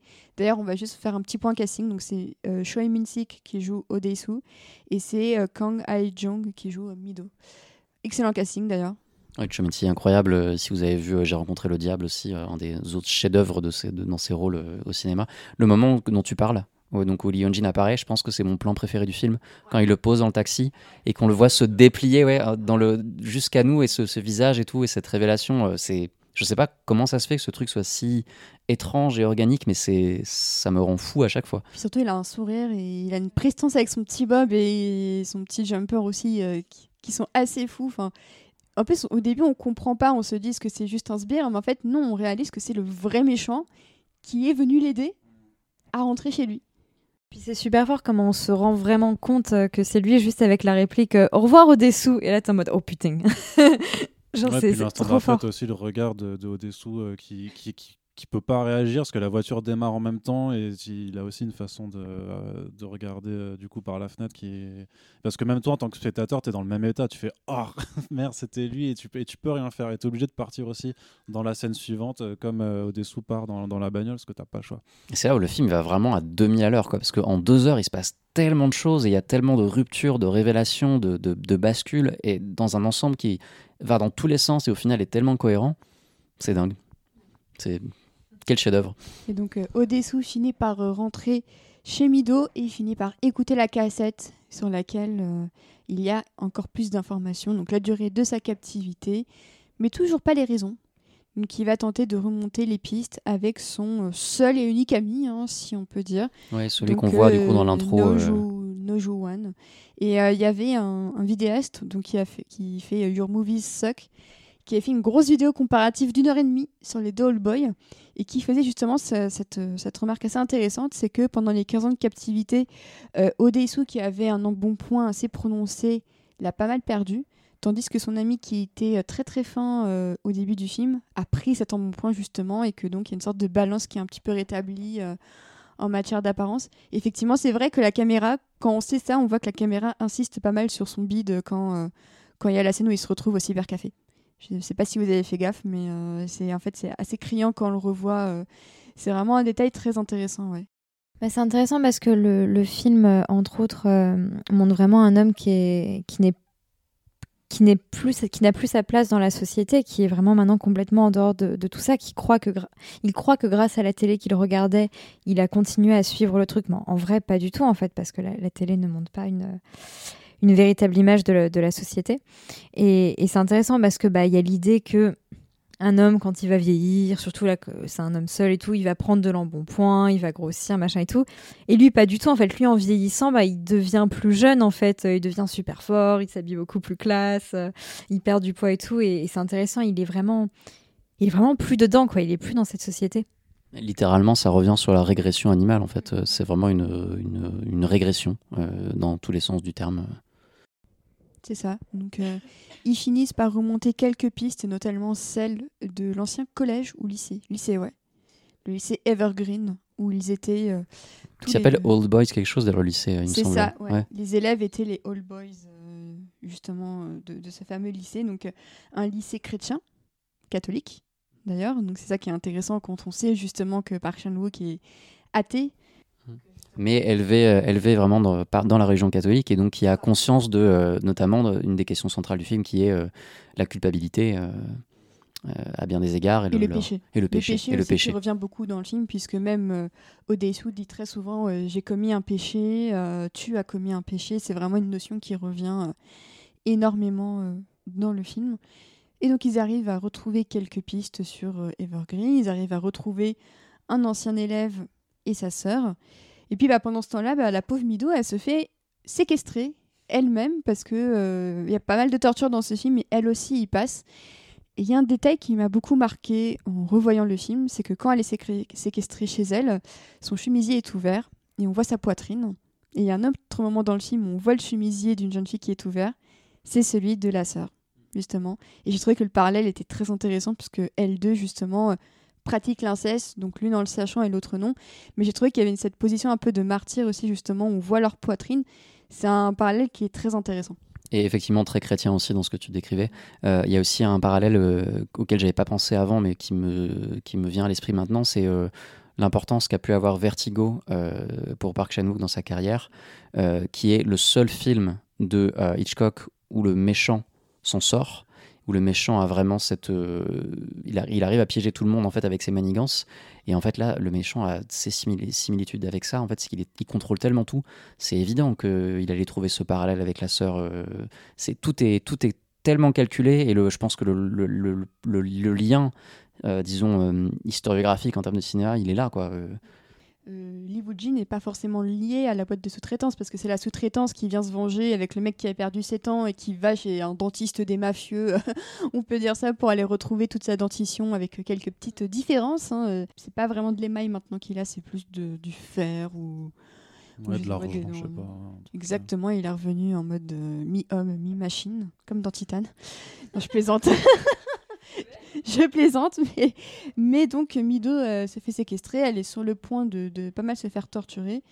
Et finalement, ils arrivent, euh, grâce à une énorme pirouette, à s'en sortir. Et du coup, il y a cette phrase que je trouve assez incroyable de Mido qui dit Maintenant, tu me crois, espèce de salaud. Et j'adore cette phrase à chaque fois en mode Tu n'avais pas confiance en moi, et maintenant, tu vas enfin avoir confiance en moi. qui est encore une fois, euh, je suppose, enfin c'est vite fait quelque part calculé, enfin parce que tellement tout est calculé, on se fait tellement manipuler dans tous les sens dans ce film, c'est vraiment terrible. Très clairement. Et cet incident traumatise tellement Mido qu'elle décide de partir avec Odesu en voiture pour aller se réfugier euh, dans un endroit où euh, ils pourront peut-être continuer à, chercher euh, les, les traces de ce qui s'est passé avec la sœur de Lee Woon-jin, notamment. Et il y a ce moment qui arrive et que on, voit arriver dès qu'on sait ce qui se passe, on a envie de se dire non, non, non, faites pas ça. Ils finissent par coucher ensemble. Et je trouve la manière dont la scène est, mise en scène, je trouve que c'est. J'arrive pas à regarder cette scène. Bah, elle, est, elle, est, elle est horrible. elle est vraiment abominable. Enfin, c'est, enfin, elle, est, elle est abominable tout en étant absolument passionnante à plein d'égards. Mais euh, bah, c'est-à-dire qu'ils commencent à, à, à, coucher ensemble et t'as Mido qui, euh, qui, qui gémit, mais visiblement pas de plaisir, et qui lui fait J'ai, mal, mais, euh, mais je le supporte pour toi. Alors après, plus la scène avance, plus tu vois que finalement elle finit par quand même plus ou moins apprécier le truc. Mais bon, comme il y avait ça. Puis dans Après, tous les c'est cas. parce qu'elle perd sa virginité. Ouais, c'est ça, ouais. ouais, ouais. Oui, bien sûr. Oui, non, oh, non, non, je pense pas qu'il lui, euh, il l'agresse pas à ce moment-là.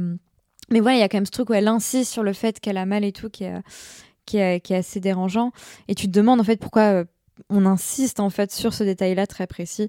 Et en fait, à la fin du film, tu te rends compte pourquoi c'était, euh, pourquoi déjà la scène est, filmée de manière à ce que bah, on est un peu mal à l'aise, on comprend pas très bien cette, cette scène de sexe ou qui, en fait qui est intéressante à, d'autres égards, c'est-à-dire que les, ils sont très maladroits les deux, elle parce que bah, elle n'a jamais couché avec un homme, lui parce que ça fait 15 ans qu'il n'a pas couché avec une femme, et du coup il y a un côté où ils sont ils sont hyper gauches, hyper maladroits, mais en même temps, c'est ça le vrai sexe. Donc il y a un côté en même temps assez réaliste. C'est pas genre une scène d'amour parfaite, euh, contrairement à ce que fera Spike Lee après. Mais, euh... mais du coup, voilà, il y a ce côté gauche qui fait réalisme. En même temps, il y a un côté un peu glauque où tu dis, il mm, y, y, a quelque chose de bizarre. Et, et, et oui, on sait qu'il y a quelque enfin, on saura après qu'il y a vraiment quelque chose encore plus bizarre que, que la différence d'âge déjà à la base. Puis ce qui est intéressant, c'est qu'en plus, pour Mido, elle a une apparence très juvénile plus que Elisabeth Olsen, je trouve, dans le Spike Lee, qui avait une apparence un peu jeune, mais qui faisait plus dans la vingtaine. Là, Mido, t'as l'impression que c'est vraiment une adolescente, et qu'en plus, ils insistent sur le fait que c'est la chef la plus jeune du Japon. Donc pour te redire que, ah oui, c'est vrai qu'elle est jeune, et que je trouve que l'écart d'âge est plus visible entre Odesu et Mido dans cette version qu'entre Josh Brolin et Elisabeth Olsen dans le, dans le Spike Lee. Ouais, mais bah, bah, après, techniquement, vu que c'est 5 ans plus 15, du coup, ça fait 20. Et dans le Spike Lee, c'est 3 plus euh, 20, donc ça fait 23. Et techniquement, Elisabeth Olsen avait réellement 23 ans, euh, enfin 22 du coup, vu que ça a été tourné, j'imagine, un an avant, quoi. Mais du coup, était vraiment de l'âge de... euh, concerné, quoi. Mais c'est vrai qu'elle fait jeune, Mido. Mais c'est sûr qu'elle a une voix très enfantine, très aiguë, qui, qui fait que là où Elisabeth Olsen a vraiment une voix très grave, euh, qui est une voix magnifique, hein, mais euh, c'est vrai que euh, Kang Hae-jung, elle a vraiment une, voix très, euh, très enfantine en fait. C'est même la manière dont, dont euh, il se parle parfois. Quand elle lui dit sois sage, quand elle lui dit au téléphone un peu plus tard sois sage, on a l'impression qu'il parle à une enfant. Ouais, elle est, elle est hyper, elle est, elle est hyper infantilisée euh, par le film. Comme tu dis, elle, parle toujours d'une manière un peu aiguë, un peu machin. Et euh, quand lui, il, quand Odessou, il parle d'elle, euh, il dit toujours c'est une fille qui pleure beaucoup. On dirait vraiment qu'on parle d'une petite gamine qui fait ses petits caprices et tout. Il y a vraiment quelque chose. euh, c'est marrant parce que il a vraiment le comportement d'un père avec sa fille en fait, alors que bon. oui. Donc ce côté paternaliste, effectivement, euh, peut pas être innocent. hein. Littéralement, dans, dans, un peu tous les sens du terme. Donc ils finissent par coucher ensemble. et ils sont endormis par ce fameux gaz puisqu'on devine qu'ils reviennent dans l'endroit où ils étaient, euh, où il a été captif pendant près de 15 ans, puisqu'après tout, euh, quel meilleur cache que d'être euh, invisible aux yeux de tout le monde dans l'endroit où il a été caché, il, peut en savoir quelque chose. Et là, il y a une boîte violette, un joli paquet cadeau qui arrive, et dedans on trouve une main avec une bague qui est celle justement du fameux sous-traitant de, de, cash, si, si l'on peut dire. J'adore le fait que Mido tombe dans les pommes en voyant ça parce que c'est extrêmement réaliste. Et donc on se dit, ouais, bon, c'est un petit peu la guerre entre trois axes bien précis. Donc on a Lee Woon-jin d'un côté, on a la boîte de sous-traitance de l'autre, et donc on a le binôme Odesu et Mido euh, de l'autre. Et puis euh, finalement, euh, Odesu décide d'y partir solo, de laisser Mido bien caché jusqu'au 5 juillet marrant parce que l'action du film se déroule pendant mon anniversaire à un moment donné. J'étais extrêmement perturbée. Je pense que Renaud aussi, toi, t'as bah, C'est littéralement 5 juillet mon anniversaire. C'est littéralement 5 euh, juillet. Ils le disent tout le temps. Dans le... Il y a cette phrase genre, mais qu'est-ce que ça signifie le 5 juillet? Je bah oui, je, oui, je vois tout à fait ce que ça signifie. et, on a, et on a du coup, on a quand même, euh, à ce moment-là, on a, on a déjà, on a l'info, on a une partie des infos sur euh, Lee et sa sœur. Euh, et on a eu cette scène complètement folle, mais dont j'aimerais parler quand on sera sur le Spike Lee, de celle avec le disque, euh, voilà, bon, je, la garde pour plus tard alors. Gardons-la un peu pour plus tard. On va pas griller toutes les cartouches pour le, pour le Spike Lee. parce que le Spike Lee, justement, aussi, il, s'entremêle un petit peu et il parle de choses dont le Park Chan-wook estime ne pas devoir parler. A raison, j'ai envie de dire. Et donc, on entre dans euh, la dernière ligne droite euh, du film, le, dernier tiers qui a est donc, à mon sens, assez, assez parfait, puisque donc Odeisou décide de confronter Lee Woon-jin après avoir appris effectivement, euh, après s'être souvenu finalement de ce qu'il avait fait. Et ce qui est très intéressant, c'est que euh, Lee Woon-jin lui rappelle que c'est pas à cause de l'hypnose qu'il ne se souvient plus de ça, mais c'est juste qu'en fait, c'est lui-même, c'est Odesu qui avait totalement zappé qu'il avait raconté ça à son pote. Et je trouve que c'est assez incroyable, cette manière justement dont le, le, le, à oreille, en fait, bah, à force, tu te souviens même plus de ce des conséquences de tes actes. Et, ça, et, du coup, ça le dédouane pas non plus, quoi. Euh, euh, non, non, moi j'avais parti je repensais en fait justement à cette séquence euh, folle dans le flashback où, donc, il voit la scène de sexe et où on a un jeu de regard scopophile multiple incroyable avec du coup la fille qui se regarde dans le miroir, dans le miroir qui voit euh, par la fenêtre et tout là et on a un des plusieurs il y en a je sais qu'il y en a plusieurs au moins deux un de ces euh, close-up euh, qui panne super vite sur un autre œil en même temps. Euh, le nombre de trucs que ça raconte en deux secondes. comme Exactement, voilà, c'est ça. face à une histoire comme ça, de toute façon, le mm. spectateur est forcément voyeur, quoi. Je trouve ça complètement fou, en fait, vraiment complètement fou. Et puis il y a aussi ce thème du fait que Odessou, il part pour Séoul.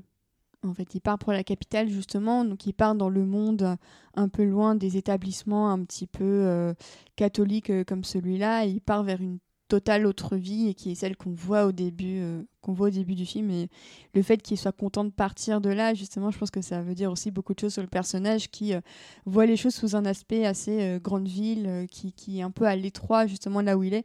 Et le dialogue avec la nonne aussi qui lui parle arrête de fumer et tout ça quand il est dans son survêtement. Et puis bah, le message aussi tout simplement qu'il pose sur le tableau en mode bye bye les losers je décolle d'ici et donc effectivement, après cette scène, on comprend, euh, cette scène, on comprend finalement que la sœur était pas tant une salope que quelqu'un qui couche avec son frère. Même si je trouve que la scène est très bizarre parce qu'elle a pas l'air de vouloir trop se laisser faire, mais finalement c'est le cas.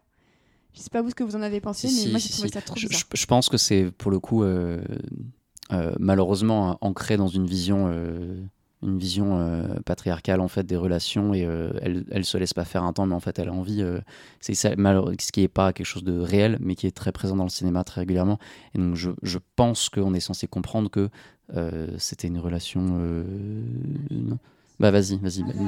c'est intéressant. Ouais. alors moi je suis pas, je suis, je suis pas persuadée. alors je pense quand même que du coup à la fin ça, ça, ça, ancre un peu trop dans cette idée que même si on dit arrête, en vrai on peut. Mais par contre je pense qu'en fait c'est c'est une espèce de, de, nuance. Moi, je, je pense que on n'est pas sûr que la sœur était si d'accord que ça avec tout ça en fait, que, que, que certes elle a cédé, que certes elle a une sorte a priori d'affection un petit peu étrange, enfin trop étrange pour son frère, mais je pense qu'elle n'est pas non plus tout à fait d'accord avec ça, comme je pense que toutes les femmes en fait dans ce film sont pas toujours hyper consentantes.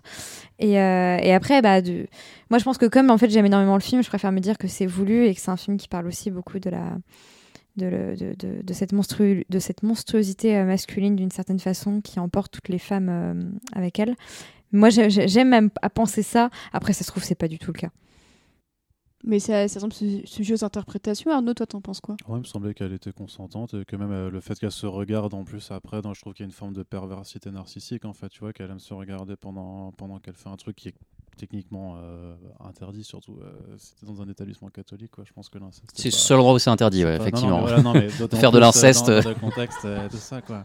Mais euh, je sais pas, enfin moi j'y vois vraiment une sorte de, ouais, de, de, de, perversion en fait euh, exacerbée qui fait que, enfin moi elle me donnait l'impression qu'il fait. Quoi. Parce qu'après on a juste le discours de lui qui dit effectivement, qui parle de, donc de, de Jing qui parle de leur relation, mais on n'a on a, on a pas le point de vue de, la sœur effectivement qui, qui n'est plus là pour en parler. Euh, on est dans une ambiguïté je pense volontaire. Après en fait, et là du coup c'est un des points que je voulais soulever aujourd'hui, même si j'adore énormément le film, tout ce qui parle d'inceste est extrêmement complexe. Euh, évidemment, le rapport mythologique est essentiel pour parler d'inceste ici. Euh, mais par contre, dans la vraie vie, euh, là où tu as raison, c'est que les, statistiques montrent que ça n'est jamais, ça, n'arrive jamais que ce soit une relation consentie d'égal à égal, mais toujours un rapport de pouvoir. c'est un sujet moi qui me tient à cœur très personnellement, l'inceste de manière générale, et qui est un sujet politique énorme et très important en France aussi. Et du coup, je voulais très rapidement conseiller le podcast ou peut-être une nuit de Louis Média, qui est un podcast français justement sur le, silence autour de l'inceste et qui développe sur la question culturelle, euh, mais aussi personnelle en fait, de comment ça s'ancre dans nos sociétés. Et si, si vraiment j'adore, j'adore ce film, euh, il fait aussi partie de, discours euh, qui, ont, qui historiquement s'ancrent dans, un, dans une banalisation de, de relations qui, qui sont des trucs les plus traumatisants au monde. voilà.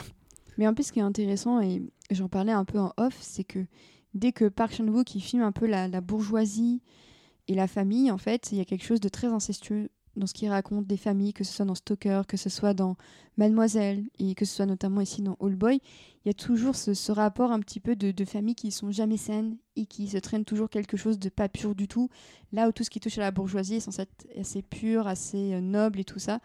Et je trouve que c'est un thème qui semble l'intéresser parce que dans, ça m'a vraiment frappé aussi en revoyant le Spike Lee qui essaye un petit peu d'en parler euh, à, sa manière. Mais euh, je vous conseille vraiment Stalker, donc, euh, qui a été écrit par Wentworth Miller, le héros de Prison Break. C'est son film, son unique film américain d'ailleurs, qui a été produit par Fox Searchlight, avec Nicole Kidman, Matthew Good et Mia Wasikowska, et qui raconte un peu l'histoire d'une jeune fille qui vient de perdre son père et qui noue un lien extrêmement étrange avec son oncle fait avec de la fascination et en même temps du désir. Donc on est encore dans quelque chose de très incestueux, euh, mine de rien. Et, euh, et, je trouve vraiment que Old Boy s'inscrit vraiment dans cette thématique de son œuvre. Donc euh, même si c'est pas son meilleur film, Stalker, honnêtement, je trouve que si, vous voulez entendre parler de cette thématique, c'est quand même excellent. C'est quand même excellent. Et le montage est oufissime. Incroyable. J'ai une question du coup pour toi. tu disais que le film participait à la banalisation de l'inceste et tout ça, et et, je peux l'entendre, mais du coup, en, quoi? Parce qu'en soi, le film, il te montre que c'est pas, que c'est pas une bonne idée, que ça se passe mal, qu'à la fin, ça détruit. Euh, tout le monde qui meurt. Ça détruit, ouais, que, tout, que tout le monde en meurt. Moi, que, comme je dis, moi, je trouve qu'il y a quand même une, ambiguïté de consentement. Alors après, du coup, du coup tout le monde l'a pas vu comme ça, mais, mais voilà. Euh, donc voilà, du coup, je, je me demandais. Bah, c'est simplement en fait sur l'intelligence de cette ambiguïté en fait. C'est moi ce qui fait que j'aime le film, c'est cette ambiguïté. Après, euh, sur certains discours euh, complexes, euh, il existe une ambiguïté dessus qui, pour moi, peut participer à un discours qui va euh, ancrer ça de manière culturelle et continuer à l'ancrer de manière culturelle, quoi, euh, de manière. Euh, c'est-à-dire, c'est pas pour rien que c'est présent dans la mythologie, quoi. C'est-à-dire que ça a toujours été présent dans la, dans la, dans la culture. Ça l'a fait un tabou et en même temps. Je sais plus ce que c'est le chiffre exact, mais c'est un truc genre, vous êtes en école primaire, il y a, je crois que c'est genre 1 sur 20 enfants qui est touché, enfin, c'est monstrueux. Ouais, bon, voilà, c'est voilà, globalement un par classe, quoi. Donc, un truc comme ça, c'est vraiment, vraiment monstrueux. Et c'est pour ça que je, je- conseille à tout le monde de, jeter un œil au podcast que j'ai mentionné euh, sur le sujet, parce que, voilà, je répète, c'est un sujet qui me, qui me tient à, cœur très personnellement. Euh, et, euh, et voilà, c'est. Mais ah, par contre, je suis d'accord avec toi, effectivement, le film est très complexe.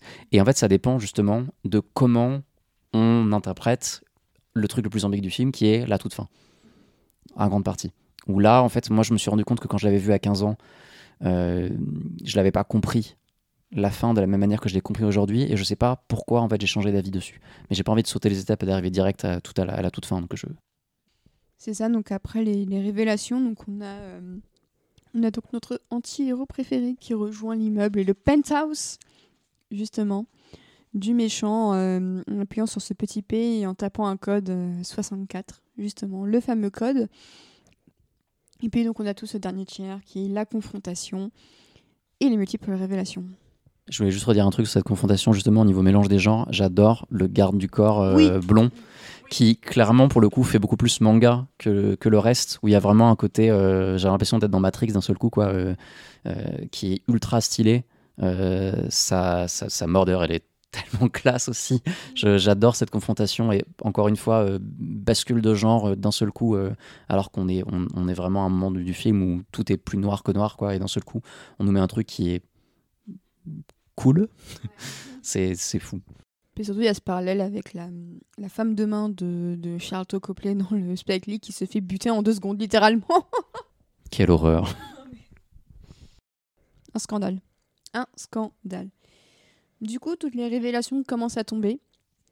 Pourquoi Lee Woo-jin euh, fait ça Euh, On apprend aussi qu'il a un peacemaker, qui est un détail très important puisqu'il a cette fameuse télécommande façon Men in Black euh, pour te faire oublier des trucs.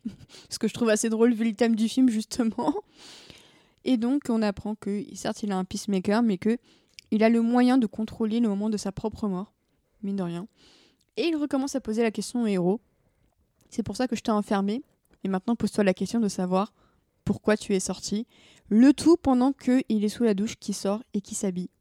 Et j'adore ce moment où on le voit petit à petit s'habiller. Juliette. Je tiens à préciser aussi que je trouve l'acteur très très beau. Voilà, c'était. Alors mais je- j'ai bavé euh, tout à l'heure. Un je- abouti assez incroyable. Oui, oui, je, je suis d'accord. En revoyant l'acteur, je suis en mode Ah oui, c'est. Oui, oui. Pourquoi Ouais, pas? Il a juste ce, ce tatouage euh, d'une Il croix. a une croix en bas du dos. Il a une croix en bas du dos et je trouve ça assez incroyable, justement, vu son background en mode euh, j'ai la religion dans la peau alors que pourtant je commets le péché. euh, pour montrer un petit peu l'ambiguïté du personnage que je trouve assez fascinant. Surtout que c'est quand même assez beau, sa, sa croix, je trouve. C'est Fast and Furious. euh, c'est un peu ça. ça. Family, mais La euh, famille. lui, il a pas bien compris le principe, quoi. Plus qu'à sortir tatouer une corona et c'est bon. Ou pas. Mais du coup, donc on apprend euh, qu'il fait justement ce plan était euh, censé euh, venger notamment la mort de sa sœur. Donc il a énormément de photos chez lui puisque ce qui est aussi intéressant, c'est qu'à la fois il l'a contrôlé physiquement, mais aussi il contrôlait son image. Et il était notamment avec elle le jour de son suicide et il l'a- prise en photo, notamment le 5 juillet. Donc on apprend que le 5 juillet, c'est le jour du suicide de sa sœur. Et j'aime beaucoup le fait que, on va voir plus tard que sa sœur en fait a choisi de déclencher l'appareil photo pour la dernière fois et que le dernier cliché qu'elle prend d'elle-même, c'est elle qui choisit ce moment. Et c'est ce que je trouve assez intéressant sur euh, le fait de justement de s'émanciper de, des gossips du lycée, de s'émanciper aussi de la relation qu'elle avait avec son frère, mine de rien. Et ben le, dernier moment qu'il aura pu capturer d'elle, c'est elle qui a choisi de le prendre. Je trouve que c'est vraiment très très beau. Mais, euh, en vrai, euh, pour 2003, un discours assez surprenant sur le slut shaming, je trouve. Euh, vraiment, vraiment frappant, quoi. parce que, effectivement, quand tu disais que c'était un anti-héros à bien des égards, Odaesu, euh, si on parle en termes de péché, le péché originel qu'il a fait, à savoir trop parler, euh, laisser la parole se, se répandre autour de ça. Même euh, s'il demande à ce que ce ne soit pas répété. Oui, de moi. Mais bon, Il a, voilà. C'est pas juste, euh, Hey, tiens, je sais ça, va le balancer à tout le monde. Il insiste sur le Oui, fait oui. que il faut qu'il répète ça à personne. Oui, oui, mais voilà, donc on- au final, Ouais. on, symbolise au sein d'une seule personne, le, le- le- disons, la culpabilité de toute une société patriarcale autour du slut shaming, mais, euh, mais le fait est que le sujet est présent, quoi, et c'est assez fort. euh. Puis il y a cette dimension un peu chevalière aussi du- de, de Lee Woon-jin qui veut protéger l'honneur de sa sœur, alors que lui-même, euh, justement, euh, a contribué à le salir. Et c'est tout ce, tout ce paradoxe qui, est vraiment euh, très intéressant, parce que pour moi, c'est lui qui est à l'origine de la perte de sa sœur, en fait, et qui pourtant essaie de se venger. Il y a une dissonance cognitive entre les deux qui est quand même assez dur un peu de, de comprendre, je trouve. Arnaud? Juste dire que la, la, valse qui joue pendant le flashback, c'est aussi la musique du coup qui s'active en fait à chaque fois que avant qu'il se fasse endormir avec le gaz et du coup c'est aussi un de ces fusils de Chekhov qui est très très bien très très bien amorcé. hein. Mais, euh, mais pour en revenir à cette valse, euh, je la trouve, enfin, l'utilisation de, de, de, ce, de ce thème, il est, il est merveilleux à tous les égards. C'est-à-dire que du coup, comme tu dis, c'est le téléphone, c'est la valse du flashback. Déjà, c'est une valse en trois temps, donc du coup, c'est un truc euh, imparfait. Donc, enfin, c'est pas, c'est pas pair, c'est pas régulier, donc ça va avec, avec le côté un peu bizarre. En même temps, c'est une danse des amoureux, donc du coup, ça va avec le fait que euh, bah, c'est pour parler de couple. Et aussi, c'est euh, un thème qui est repris par le personnage. Il la chante aussi à un moment de lui-même. Fait. Et c'est déjà, euh, moi, c'est un truc que j'ai. C'est aussi ce que j'adore dans Cloud Atlas. Quand des personnages reprennent la musique, moi, je trouve ça vraiment fabuleux. Mais vraiment, c'est très précis comme trope. Mais vraiment, tu me mets ça, je suis fan du film.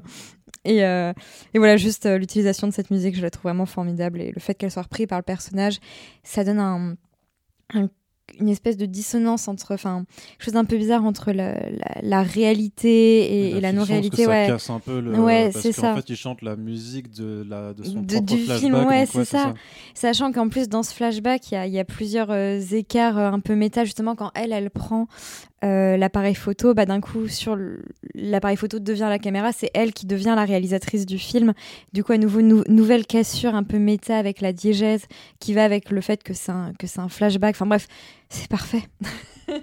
Et d'autant plus méta que dans la bande son, euh, tous les morceaux ont des noms de titres de films noirs américains. Alors il y en a un qui s'appelle Le Comte de Monte Cristo évidemment, Euh, mais sinon tu as Out of the Past, tu The Big Sleep, etc. Euh, donc on est vraiment à un, un haut degré de surcinéma. Et donc après un- un- une petite discussion, finalement, Odesu finit par apprendre la vérité en ouvrant un paquet cadeau encore. En, feuille- en feuilletant son album de famille, il réalise au fur et à mesure des photos. La tragédie qui s'est produite, sachant que Littéralement tragédie. Là, littéralement, la tragédie qui s'est produite, sachant que dans le même temps, Mido aussi a reçu la visite du fameux sous-traitant, dont on apprend qu'il est toujours vivant avec un bras en moins. J'ai envie de dire que voilà, euh, au rythme où il va, euh, ça va être Robocop le gars, et que elle aussi a reçu ce fameux paquet cadeau. Et tout l'enjeu du dernier tiers va être qu'elle n'ouvre pas ce paquet pour ne pas risquer de l'exposer à, à la tragédie de ce qu'elle a fait et de garder en quelque sorte sa pureté et son innocence aussi, ce qui est un combat très noble pour euh, Odeisu qui commence ce film en étant pas ça du tout. Parce qu'il sait que si elle découvre la vérité, elle sera trop dure à porter et qu'elle ira très certainement se suicider euh, comme, euh, comme la sœur euh, la- la- l'avait faite ou jusqu'à enfin elle sera ruinée de toute façon clairement on t'a dit ouais le mec dont tu viens de tomber amoureux en fait c'était ton daron et c'est lui qui t'a défloré tu fais ok je pense que le niveau euh, la- charge mentale devient un petit peu un petit peu Et puis déjà de base, elle est, elle est pas forcément la plus la personne la plus stable psychologiquement parlant quoi. Euh, elle parle pas for- elle part pas forcément du meilleur endroit euh, ouais dès le début quoi. Euh, moi je trouve que le moment justement où il, il crie, euh, ils sont au téléphone ou ouais, c'est ça. fait, du coup il lui propose de ça. lui faire la révélation au téléphone C'est ça. Et quand il crie genre ouvre pas la boîte, ça me, ça me brise le cœur. C'est horrible. C'est ah là là. Mais en fait, c'est toute la force de la façon dont euh, Park Chan-wook aborde le thème de la vengeance dans ce film-là par rapport à celui qu'il avait fait avant et celui qu'il fera après, où je trouvais que Sympathy for Mr. Vengeance, c'était plutôt euh, le côté vraiment, euh, en fait, personne ne sort jamais grandi en fait d'une histoire de vengeance. Et là, c'est plus sur la forme vraiment jusqu'où tu es prêt, enfin jusqu'à quel point ça peut te mener en fait dans tes derniers retranchements en, ta- en tant qu'humain. Là, c'est moins nihiliste en fait, c'est parce que tu t'intéresses vraiment en fait au sort des personnages et ouais, tu comprends en fait la notion de désespoir en fait qui est liée en fait au, au, fait de vouloir se venger de quelqu'un et euh, et effectivement bah après il lui crie d'abord forcément il lui crie je vais te buter si tu le fais puis après il, il- enfin il est dans un niveau d'acting aussi qui est complètement ouf c'est à ça. le Ouais, chien, Voilà, je voulais revenir sur ça, justement, parce que. En termes d'animalité, justement, fais- ouais, on a ouais, cette bascule en fait. C'est le Mm. moment où il devient un chien. Enfin, il commence à imiter le chien et tout. C'est le moment en fait où il est en, en train de redevenir humain. Et, euh, et, et de s'intéresser à quelque chose d'autre que lui en fait pour la première fois du film peut-être Euh. Et du coup, il, s'est- il devient une bête au sens littéral du terme. ouais, non, mais c'est ça et c'est- ouais, et puis alors je reviens parce que c'est vrai que tu avais dit avant Océane qu'ils sont qui, qui qu'au tout début du film on te présente comme quelqu'un qui s'en fout un petit peu de tout après on sait qu'il aime sa fille vraiment parce qu'il lui a pris un cadeau il le dit c'est l'anniversaire de ma fille libérez-moi il l'appelle pour dire attends encore deux minutes je vais te l'apporter ton cadeau avant de disparaître donc là aussi maintenant qu'il sait que c'est sa fille bah, il sait aussi que c'est euh, je pense la personne pour laquelle il a le plus d'attache euh, de, de toute façon et donc Là, il se retrouve acteur lui-même, en fait, de c'est je vais briser la, la personne la seule personne en fait qui, qui, me ramène aussi, qui me retient. Et ce à qui est intéressant, humanité. c'est qu'il offrait des ailes d'ange et qu'elle a deux doigts de devenir un ange déchu, en Mm. quelque sorte par son péché, euh, sans qu'elle le sache.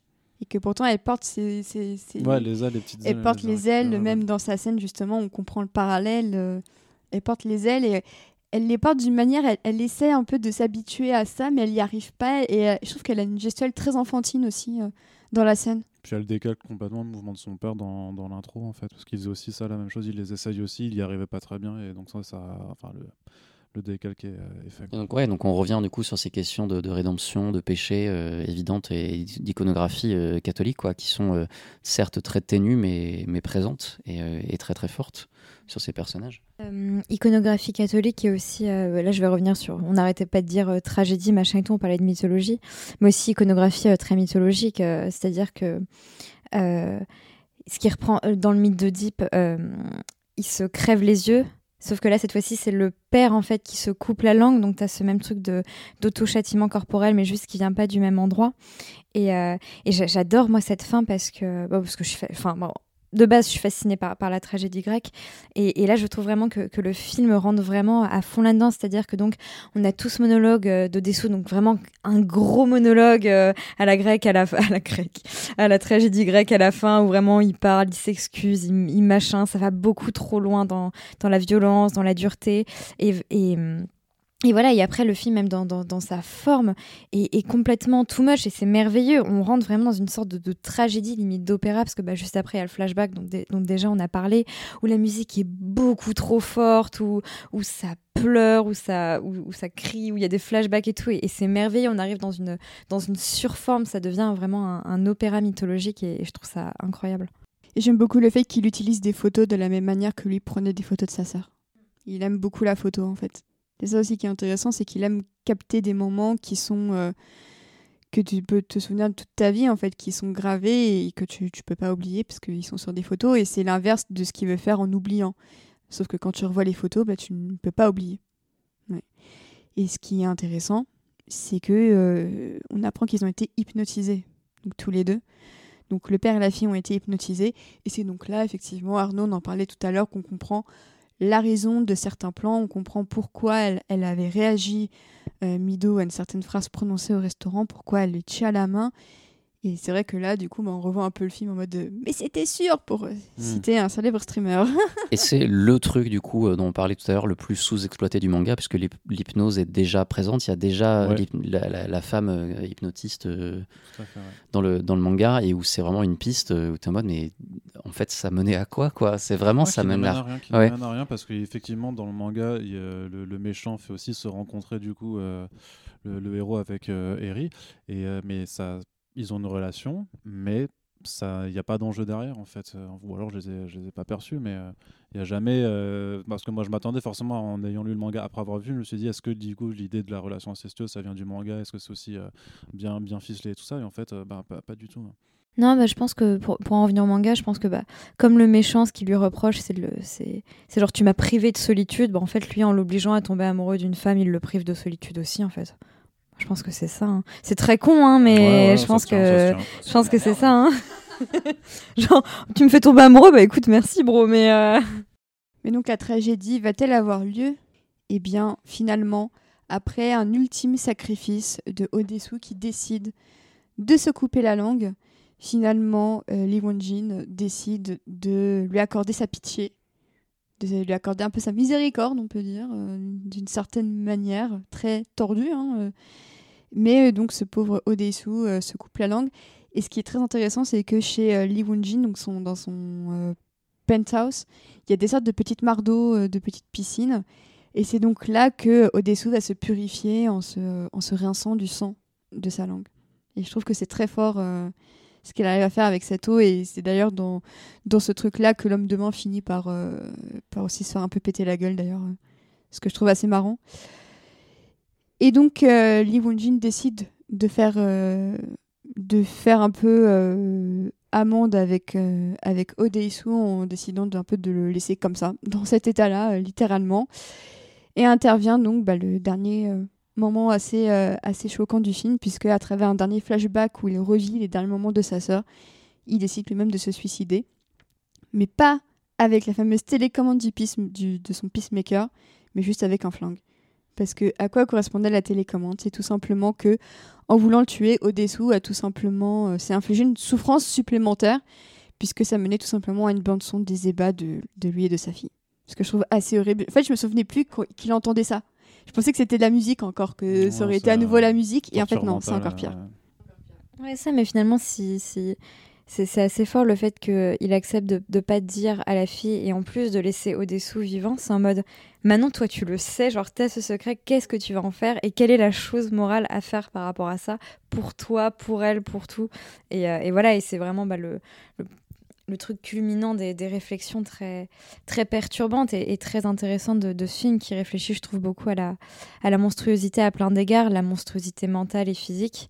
Euh, comment donc tu peux devenir un peu une bête, un non-humain et physiquement pour Odessou et mentalement pour. Euh, je retiens jamais son nom à l'antagoniste. Pour lui, donc lui c'est mentalement alors que Dessou ce serait plutôt physiquement. Mais finalement, quand tu te rends compte de ce qu'Odessou a fait, tu dis bah toi aussi c'est quand même un peu. Euh, enfin c'est marrant, c'est un film qui réfléchit beaucoup à qu'est-ce qui est monstrueux, comment on devient un monstre slash une bête et à quel degré on peut avoir une empathie pour ça à quel degré est-ce qu'on peut laisser vivre les gens qui sont comme ça Et, c'est vraiment une superposition de, de questionnements sur euh, l'horreur et l'empathie que, que je trouve merveilleuse, et d'autant plus merveilleuse que, selon moi, bah, on parlera de la fin du coup, mais selon moi, le film n'a pas de réponse là-dessus. Et du coup, je trouve, ça génial, parce que bah, c'est à nous maintenant de réfléchir à qui on pardonne, qui on pense qu'a raison, qui on pense qu'a tort. Euh. Et, et l'une des dernières phrases de Lee Jin, c'est j'ai aimé ma sœur, euh, même au-delà de nos liens familiaux, tu y arriveras avec ta fille. Il le condamne en fait à, être amoureux de sa fille. Ce qui est, je trouve, une sorte de condamnation pire que la mort, personnellement. mais c'est ce qu'il lui fait. Pour lui, c'est pire que la mort. Hein. ouais, Il veut pas le tuer. Il veut pas du tout le tuer. On pourrait croire que le film s'achève là, euh, dans un océan de sang et de, de, souffrance. Mais on a le droit à un épilogue, qui, qui a d'ailleurs été tourné en Nouvelle-Zélande. Il y a une équipe euh, de Nouvelle-Zélande, c'est indiqué au, montage justement. Et euh, Odesu décide de retrouver la fameuse hypnotiseuse pour qu'elle lui fasse oublier euh, tout ce qui s'est passé. Et ce qui est intéressant, c'est que du coup, il ne parle plus. Il s'exprime uniquement via, euh, via le papier. Et que elle lui dit Mais je n'ai aucune raison de t'aider. Et elle lui dit Mais j'ai lu votre dernière phrase, le fameux leitmotiv j'ai lu votre dernière phrase et je vais faire quelque chose. La dernière phrase étant euh, Je ne suis qu'une bête, mais n'ai-je pourtant pas le droit de vivre? Euh, Qui est plus le motif du film. C'est marrant parce que les gens ont beaucoup retenu la phrase Ris et tout le monde rira avec toi, pleure et tu pleureras seul. Mais je trouve que cette phrase est limite un peu hors sujet dans le film et que, que, que au final, c'est la phrase Je ne suis qu'une bête, mais je mérite quand même de vivre qui marque plus. Ah, disons qu'il y en a une qui correspond plus à l'antagoniste et l'autre au protagoniste. quoi. Et effectivement, celle que tu décris sur la bête, euh, c'est vraiment celle de, de euh, à la fin. Et donc, effectivement, il y a eu beaucoup de débats euh, sur cette fin, volontairement très ambiguë, sur la présence de, l'hypnotiseuse, puis sa, disparition, et sur ce qui est demandé, en fait, au final de quelle, quelle forme d'oubli en fait a lieu euh, sur cette fin. Et c'est la question en fait, que je me pose vraiment maintenant encore aujourd'hui. Enfin surtout en fait beaucoup plus maintenant qu'avant parce que je sais pas pourquoi dans ma tête c'était plus clair quand je l'ai vu la première fois. J'avais une, une, réponse qui était horrible euh, sur, euh, sur cette fin, mais là en fait je sais plus quoi penser sur, sur ce qui est demandé. Tu pensais quoi du coup? Mais moi je, je, en fait je me demandais en fait je me demandais qu'est-ce qui lui fait oublier. Est-ce que est-ce qu'il est-ce qu'il oublie que c'est sa fille et donc il continue cette relation amoureuse ou est-ce qu'il lui fait oublier le reste et que maintenant il garde juste le fait que c'est sa fille. Et vraiment, je j'ai pas l'impression que le film tranche forcément sur ça, mais peut-être que je me trompe. Non, je, suis assez, d'accord et je me suis posé la question et moi je pense qu'il a pas, il pas envie de, de donner raison aux méchants. Et je pense qu'il il oublie surtout le fait qu'il est amoureux d'elle. Pour moi, honnêtement, c'est juste que c'est sa fille. Après, c'est mon interprétation, mais je pense pas qu'il ait envie de donner raison aux méchants en continuant cette relation avec sa fille. Mais il faut qu'il oublie de toute façon que c'est sa fille parce que sinon il peut pas, il peut pas la revoir. Enfin, il peut pas la revoir en sachant que c'est sa fille après quoi. Bah après, on ça, sait pas trop d'où elle sort. Fait oublier, quoi. Ça dépend ce qu'il lui fait oublier et, de, et la, même la réalité même de cette séquence, quoi, qui est vraiment très étrange. Il me semble que leur seul dialogue ensuite après, eux deux, c'est elle qui lui dit Je t'aime, Odaisu. Oui. Et voilà. Odaisu, euh, qu'est-ce qui t'est arrivé? Parce que du hmm. coup, elle voit qu'il est un petit peu abîmé, elle lui fait euh, Je t'aime. Et ça se termine sur le sourire grimaçant de Odessou. Je, je trouve ce, dernier plan fabuleux parce que Ouais, t'as dit sourire alors que tu vois, c'est pas le mot que j'aurais dit. Enfin, c'est bien parce que tu, tu, le vois, tu le vois sourire, il sourit, ça devient de plus en plus terrible comme sourire. Et quasiment un peu avant le cut, en fait, il a l'air de plus sourire du tout, mais d'être en train de chialer. C'est super fort.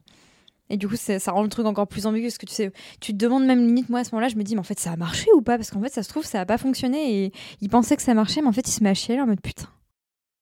Et ce qui est intéressant, c'est que bah, on parlait tout à l'heure du fait que c'était le mouvement des quatre saisons euh, de l'hiver, que euh, donc la séquence se produit pendant l'hiver et que bah, pendant l'hiver, tout ce qui a trait à la neige, ça aussi trait aux souvenirs et au fait que bah, tes traces, euh, donc tes souvenirs sont oubliés et que tu as une nouvelle couche par-dessus et qu'il y a quelque chose d'assez une page blanche en fin de compte.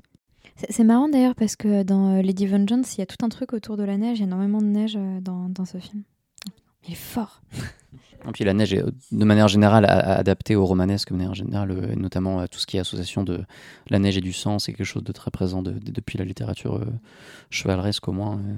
donc c'est une évidence limpide, mais effectivement il y a cet élément mémoriel que tu décris, ça étouffe le son, ça étouffe les traces, ça étouffe tout quoi. Puis bah, l'hypnotiseuse, c'est Nowhere to be seen. Elle était sur une petite chaise en plastique et on ne sait pas d'où elle sort, pourquoi elle était là. C'est très étrange comme séquence. Très étrange comme séquence de fin. Mais j'aime beaucoup l'actrice qui joue l'hypnotiseuse. Je trouve qu'elle a une vraie présence. Euh, parce que c'est un peu elle qui a le droit de d'oubli euh, sur, sur, le, sur le héros. Et du coup, elle a quand même une sacrée importance dans l'intrigue. Et je trouve que vraiment, elle a une présence assez, euh, assez dingue.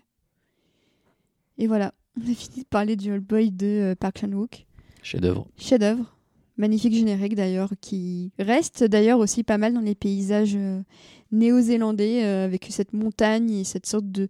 Je sais pas si c'est un lever ou un coucher de soleil, mais euh, c'est pendant euh, un moment où le soleil est sur le, ouais, le point de se coucher en fait, avec beaucoup de neige.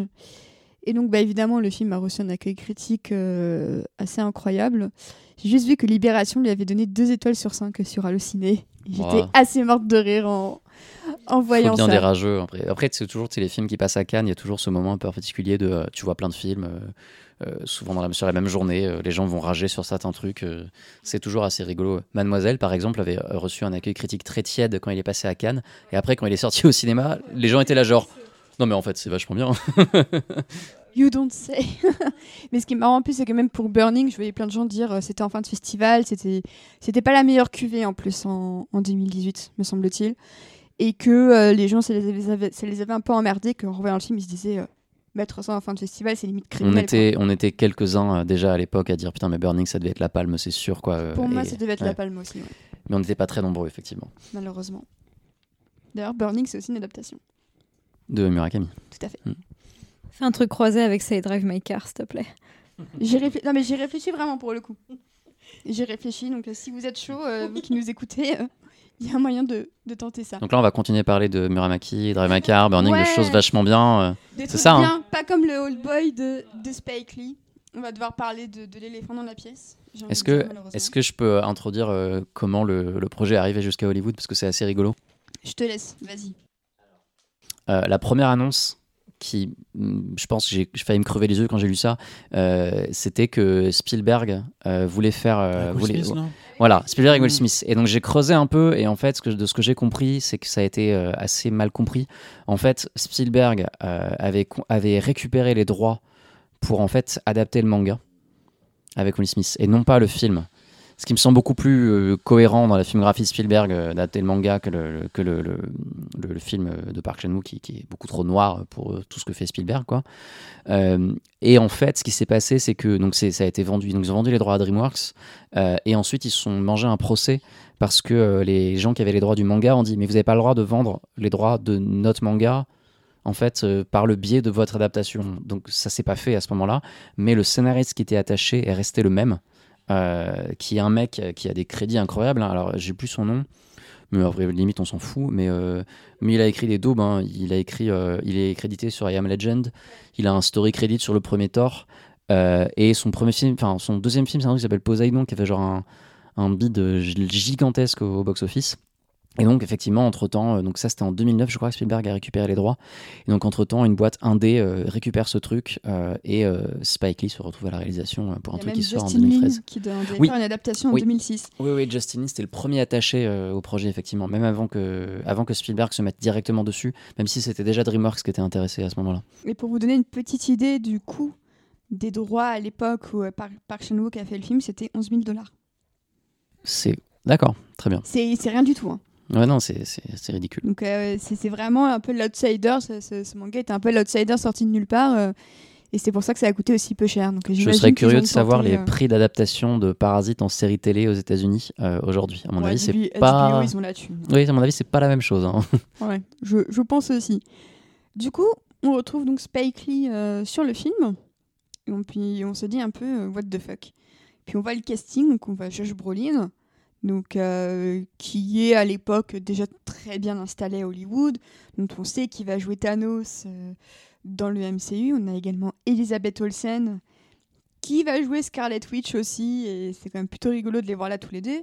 Et Yannick Fury aussi, puisque Samuel L. Jackson joue le fameux euh, sous-traitant de la boîte. Je crois que ça faisait 15 ans qu'il n'avait pas joué avec Spike Lee et il revient pour ça. Et vraiment, je. Tu vois, je, me- je me suis fait la remarque, genre euh, Spike Lee et, et Samuel L. Jackson, ils ont eu une embrouille euh, tous les deux à, à cause de Tarantino.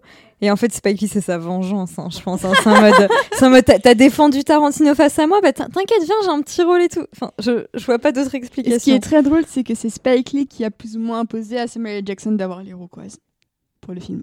Et en fait, ce qui est très drôle, c'est que donc dans la, dans la vidéo de Your Movie Sucks, euh, le mec s'est fait grave plaisir à mettre plein d'interviews euh, du casting. Et tu vois que Spike Lee, mais genre, il n'y a plus rien dans lui quand il parle de ce film. Et il fait le parallèle avec euh, Black Clansman où il dit Vous voyez, quand Spike Lee parle, parle de Black Clansman, il y a une petite étincelle dans ses yeux, le mec est hyper vivant, il bouge toujours. Sur All Boy, c'est n'importe quoi. Ouais, je- je- du coup, j'ai creusé un peu euh, et je sais pas, je sais pas euh, ce qu'on peut en retirer exactement de, parce que c'est évidemment, on a un produit fini de- devant nous euh, qui est infect, qui dure 1h43, je crois, Ouais, comparé Qui devait durer deux heures. 3 heures dans son cut. Voilà, donc en fait, il, a, donc, il y avait un cut, effectivement, 3 heures, mais il y a un cut de, qui, est, qui est, à mon avis, un, un assembly cut. hein, mais il y a, par contre, il avait un cut de 2h30 qui, qui. Et en fait, ça se voit dans le film. Je trouve qu'il y a des trucs qui manquent. Et j'ai l'impression qu'il y a des pistes de quelque chose qui était tenté qui, qui disparaissent. Tout à l'heure, tu parlais du, euh, de la scène du plan séquence de baston. Euh, il, en, il en avait un et on savait à l'époque euh, s'il avait communiqué sur le fait qu'il l'avait refait. Et au final, dans le film, il est, il est cuté de ouf, quoi. Ouais, et ben justement, il y a, il y a un moment, on le voit quand il se prend le couteau. En fait, entre le moment où il finit de se battre, où il y a une grille, et l'autre où il est devant un escalier, c'est pas du tout le même décor. Et en fait, dans la version Blu-ray, t'as la scène, le combat bonus qui dure une minute en plus, où tu vois comment il est arrivé du point A au point B, et la minute a été totalement occultée du film pour arriver au moment où il se prend juste le couteau. Ça n'a aucun sens.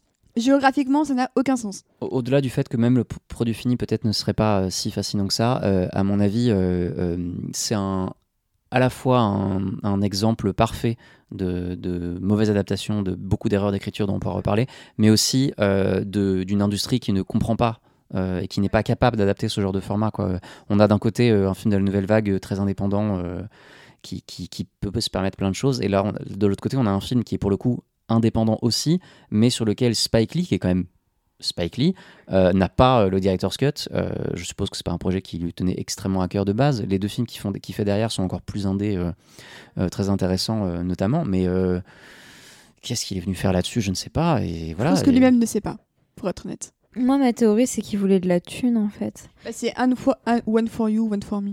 Mais ça colle pas. En fait, j'ai regardé, je pensais que c'était ça, et, et en fait, euh, il a fait qu'un film avec cette boîte de prod, et les deux dernières n'ont rien à voir. Euh, Enfin, avec cette boîte de distrib, pardon, la boîte de prod en partie, il y a la sienne dessus. Euh, donc, je comprends pas en fait. Pour moi, ça rentre pas dans le cadre de One. C'est pour ça. en fait, si c'était ça, si c'était effectivement genre je fais un film pour vous après, parce que derrière il fait Chirac et un qui est un pas Chirac le président, hein, Chirac. euh, Chirac. voilà, Chirac euh, avec un. sur Prime Video, ouais. C'est bien ce qui me semblait, ce que j'ai dit à, à ton copain tout à l'heure, Euh, qui, qui est vraiment un film surprenant, un de ses films les plus intéressants de ces dernières années. C'est un musical en plus. Ouais, Ouais. ouais, c'est, assez barré. Et un autre film d'horreur juste avant qui est aussi assez intéressant. Mais du coup, le parcours, en fait, je le comprends pas. Ou alors, c'était pour financer autre chose à ce moment-là qu'il n'a pas pu faire à ce moment-là. Peut-être, euh, peut-être Black Landsman déjà, je ne sais pas.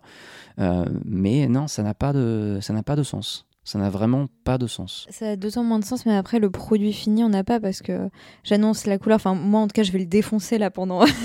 Vraiment, je, je, hais ce film du plus profond de mon être.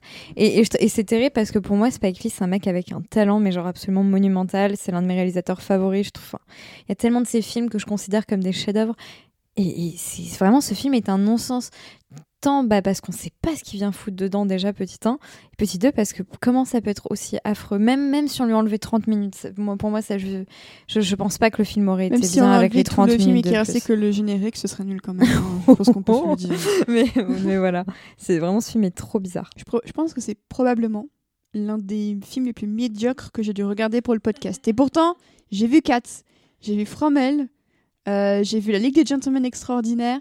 J'ai quand même vu quelques nanas pour le podcast, mais alors celui-là, je le mets dans le flop 5. hein. Le, le film de, le film euh, adapté de Gillian Flynn, euh, Dark Places. Ah, Dark Places aussi, Ouais, dans voilà, le flop pour moi, 5. c'est ouais. dans le genre médiocre, effectivement. Ouais. c'est pas plutôt pas mal. Non, effectivement, euh, c'est c'est extrêmement médiocre et c'est d'autant plus terrible de le voir après, euh, après avoir vu en fait quelque chose qui a adapté un manga de manière très intelligente.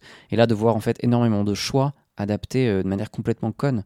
Euh, donc, je voulais parler tout à l'heure de la séquence où, euh, du coup, l'ami de, de Odaisu lui dit Ah ouais, en fait, j'ai capté un truc sur sa sœur et tout. La scène dans le parc Chanook est démentielle, c'est une de mes scènes préférées. Il est dans un espèce de cybercafé. On a la caméra qui se déplace d'un seul coup pour nous révéler que depuis le début, le méchant était juste à côté de lui. Et il entend dire du mal de sa sœur.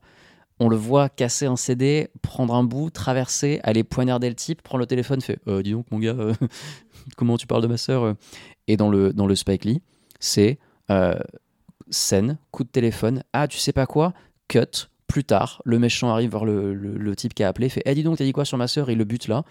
Ça n'a aucun intérêt, c'est catastrophique, c'est une V1 de V1 de V1 de V1 avant d'avoir une idée correcte pour faire quelque chose. C'est incompréhensible vraiment. Alors ce qui reste dans les thématiques qui est surprenant et qui est vraiment bizarre, c'est euh, mais qui aurait pu donner un film autre mais potentiellement intéressant, c'est la thématique de la télévision et la thématique de la religion, puisque la- les, les éléments chrétiens sont très présents dans la, dans la prison euh, de, de Josh Brolin dans la version de Spike Lee. Et la télé est amenée de manière complètement éclatée euh, sur la révélation finale. of Crimes. Oui, voilà, donc en gros, Incroyable. ou en gros, genre, donc il a une télé et euh, on lui fait un truc à la Goodbye Lénine, quoi. En fait, il a une émission télé juste pour lui, pour lui faire croire que sa fille c'est quelqu'un, mais en fait, c'est pas elle. Euh, et la révélation est, est, est patauge comme pas permis. euh. C'est donné tellement de mal en plus pour. euh, Et en plus, c'est vraiment le truc qui te donne la motivation. Genre, je viens de voir ma fille à la télé, faut que je devienne un homme bien. Et c'est pas ça du tout, All Boy. Et puis un sous-texte, euh, aussi un sous-texte qui est, euh, qui est pas absurde en soi, qui est regarder la télévision, le mal que ça fait, mais qui est rendu tellement lisse, plat et bête. Ça fait Euh, réfléchir. ah mais voilà, c'est tellement con quoi, alors qu'il y aurait un truc à faire avec. Et il a été fait d'ailleurs, ça s'appelle Old Boy, sorti en 2003, c'est vachement bien. Après, c'est tellement une façon de faire aussi du twist final, euh, plus à l'américaine aussi, tu vois, pour avoir un vrai, un vrai mensonge, un vrai truc, alors que euh, euh, tout simplement, il pouvait aussi oublier, enfin, dans, celui de Park Chan-wook, il a oublié à quoi sa fille ressemble parce qu'il l'a pas vu grandir, donc il peut pas savoir. Et là, c'est vrai que moi, dès le départ, ça, je m'étais dit, mais ça va être chelou, du coup, le, le reveal de fin, si c'est s'il garde la même piste, parce qu'il voit, euh, il voit sa fille à la télé, il voit les. euh, les- ses beaux-parents, enfin ses nouveaux parents, je sais pas quoi. Euh, et après, tu fais, quand tu effectivement tu vois ce tu fais ah, mais en fait, c'est ouais, c'est et ouais, il y a un côté, euh, ouais, tu parlais de, de Goodbye Lenin, enfin non, t'as dit ça, oui, mais aussi de euh, dans la tête de euh, John Malkovich, non, c'est pas celui-là, ou ou le non, euh, le Truman Show, pardon. Ouais, Ah Truman oui, Show, oui, oui, le Truman Show. Pas Malkovich, Truman. Euh, voilà, dans ce côté euh, fake euh, réa- réalité, mais euh, ouais, c'est, j'ai l'impression que après, je sais pas si c'est Spike Lee, si c'est le scénariste euh, ou qui d'autre, machin, s'ils ont pas compris ce qu'ils ce remakeaient en fait. Et, et déjà, c'est sûr que déjà à la base, pourquoi vouloir faire leur remake, euh, à part juste une question de, de sous-titres euh, que le public ricain veut pas lire. C'est littéralement ce qu'a dit Elisabeth Essen. Elle a dit on fait un film pour que les Américains voient parce qu'on sait qu'ils ne regardent pas les films étrangers. Et Ouais, à la fois, cette phrase, elle hein. le dit, elle y croit à fond en mode on va apporter cette œuvre-là aux Américains. Et c'est terriblement cynique parce que je pense que je pense qu'elle est pas conne et qu'elle a conscience que les Américains sont de gros paresseux qui n'aiment pas les sous-titres. Et euh, Bong Joon-ho, en le disant euh, lors de son discours de remerciement pour Parasite, euh, c'était quand même assez, euh, assez flagrant. Mais le fait qu'elle dise de manière si candide, et elle avait pas l'air très heureuse aussi de parler du, film, hein, pour être honnête. tu vois qu'elle répond en question, est en mode Oui. C'est littéralement ça, mais là, elle dit euh, oui, c'est on apporte un film euh, aux Américains et on l'adapte de façon américaine, puisque elle, elle dit très clairement elle aussi que certaines thématiques peuvent choquer. Et tu m'étonnes que le, elle est pas très, pas, pas très impliquée parce que son rôle il est nul à chier. Enfin, franchement, Oui, bah je suis oui. désolé. Enfin, elle joue, elle joue la, du coup la, la fille. euh, Bah, par rapport à Voilà. Mido, ouais, c'est pas Voilà, c'est ça. Enfin, Ouais, ce ouais. personnage, il est hein. inintéressant possible. J'ai l'impression qu'ils l'ont limite genre fait ah oui, on va lui donner un taf et tout parce que voilà, c'est genre c'est ça va être une femme active et tout. Elle fait des trucs bien. euh, je- ok, mais ça rend pas le personnage Et du coup, intéressant du elle, tout. elle passe d'un rôle de, de chef en cuisine à une. euh, bah, c'est une nana qui aide un petit peu. euh, Ouais, c'est genre dans un le peu domaine médical, euh, un peu activiste, c'est un peu ouais, ouais. ça. Bah, ça, à la limite, pourquoi pas J'ai envie de dire, ça montre à quel point elle, elle- on insiste un peu sur sa bonté, qu'elle aide le- les autres. euh.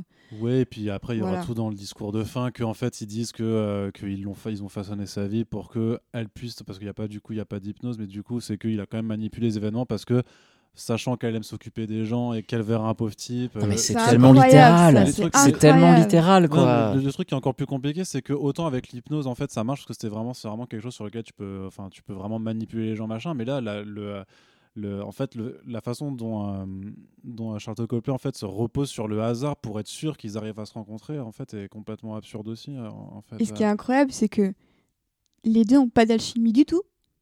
Genre, t'as l'impression que c'est euh, genre la guerre froide entre les deux, alors que ça se trouve, ils s'entendent plutôt bien. Oui, et tout d'ailleurs, je me suis demandé pendant le film s'ils allaient vraiment coucher ensemble ou pas, parce que justement, genre, ben, euh, là, enfin, vous, vous, ne vous ne donnez aucun élément qui ne me laisse penser qu'il va se passer quelque chose. Et après, ça arrive et t'es là, genre, bon, Je sais pas, tu sais- tu sais pas pourquoi ils couchent ensemble, en fait.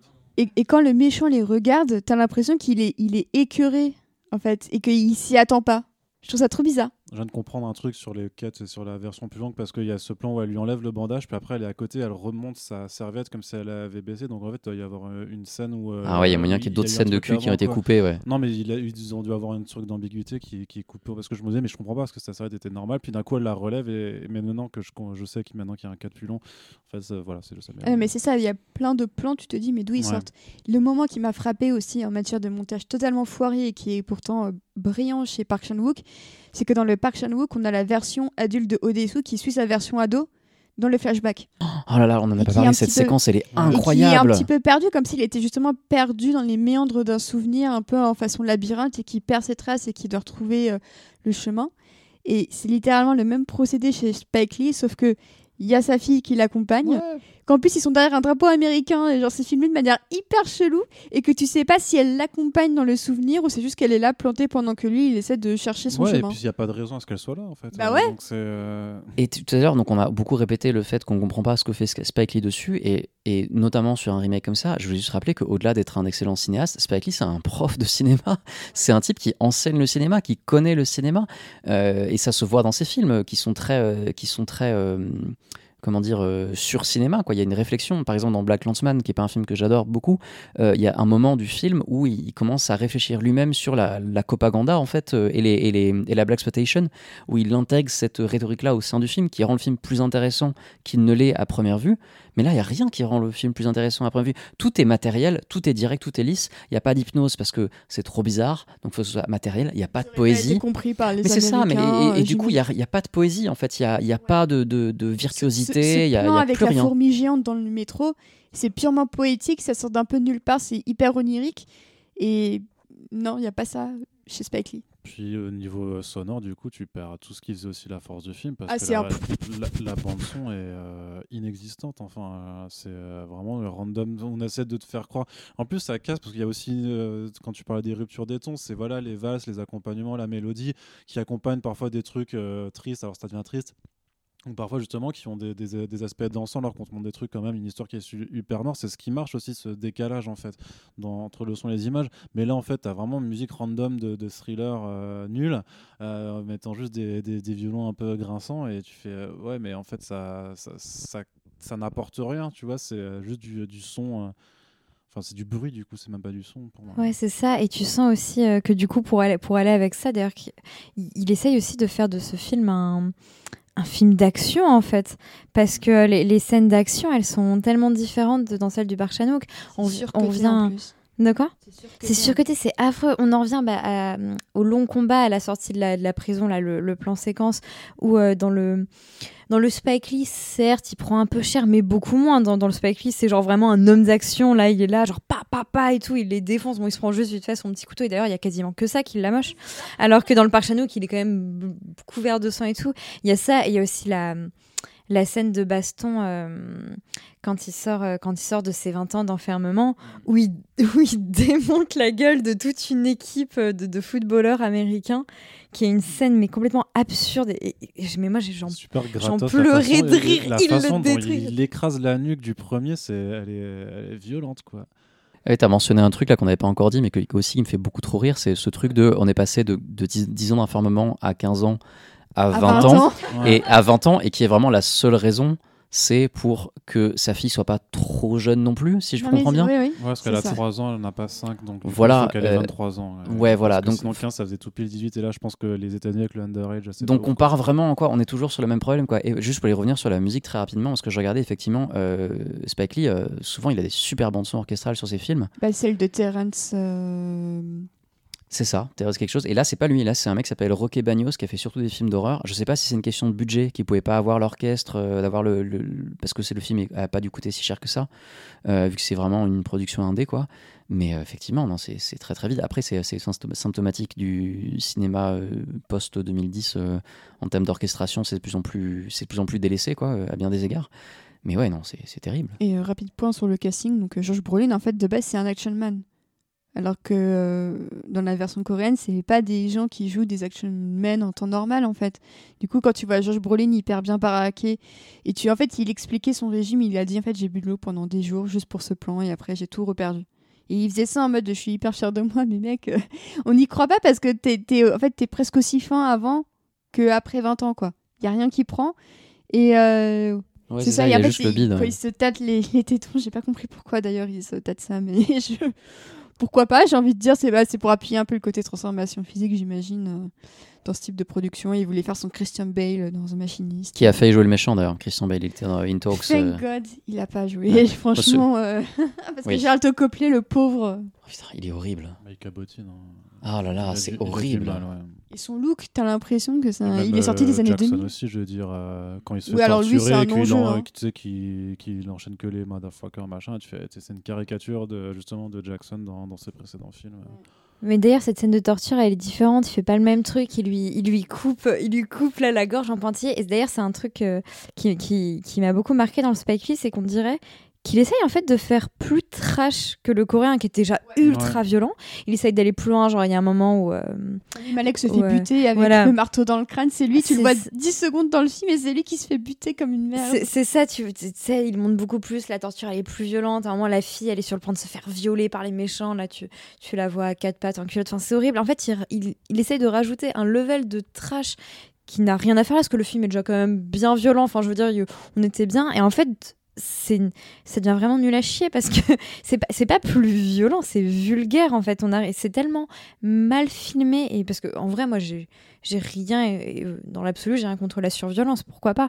Mais euh, là c'est tellement mal amené et mal filmé qu'en fait ça en devient vulgaire tout simplement et puis il y a un truc même par rapport à cette scène de torture et qui est euh, dite dans euh, euh, la, longue vidéo de Your Movie Suck, qui dit qu'en fait si les scènes de torture dans le boy fonctionnent très bien, c'est parce qu'en fait, ce que je disais avant, tu allais chez le dentiste, tu t'es déjà mordu la langue, donc entre te faire arracher les dents et te couper la langue, tu sais à quel point ça peut faire mal. Et qui saura jamais, euh, qui s'est jamais fait retirer des bouts de peau et euh, se mettre du sel dessus En fait, ça, tu, tu, tu captes pas, tu vois, personne te, te l'a jamais fait. Bah, C'est-à-dire que le Hallboy, quand je l'ai vu à 15 ans, je me souviens que j'avais, j'avais l'écran de mon ordinateur et pendant ces scènes-là, en fait, je le baissais, genre, je peux pas regarder, je peux pas regarder, c'est trop horrible en fait. Ça, m'avait vraiment, oui, non, mais toi, les films d'horreur, je sais, etc. Mais moi, ça m'avait vraiment choqué à l'époque, quoi. Et là, effectivement, on ressent rien. Mais je pense que tu as trouvé le mot juste, en fait. Voilà, c'est vulgaire. Et c'est vulgaire à un point où, est-ce qu'on peut parler de la fin, s'il vous plaît? Bordel Parce que là, pour le coup, genre, non mais le.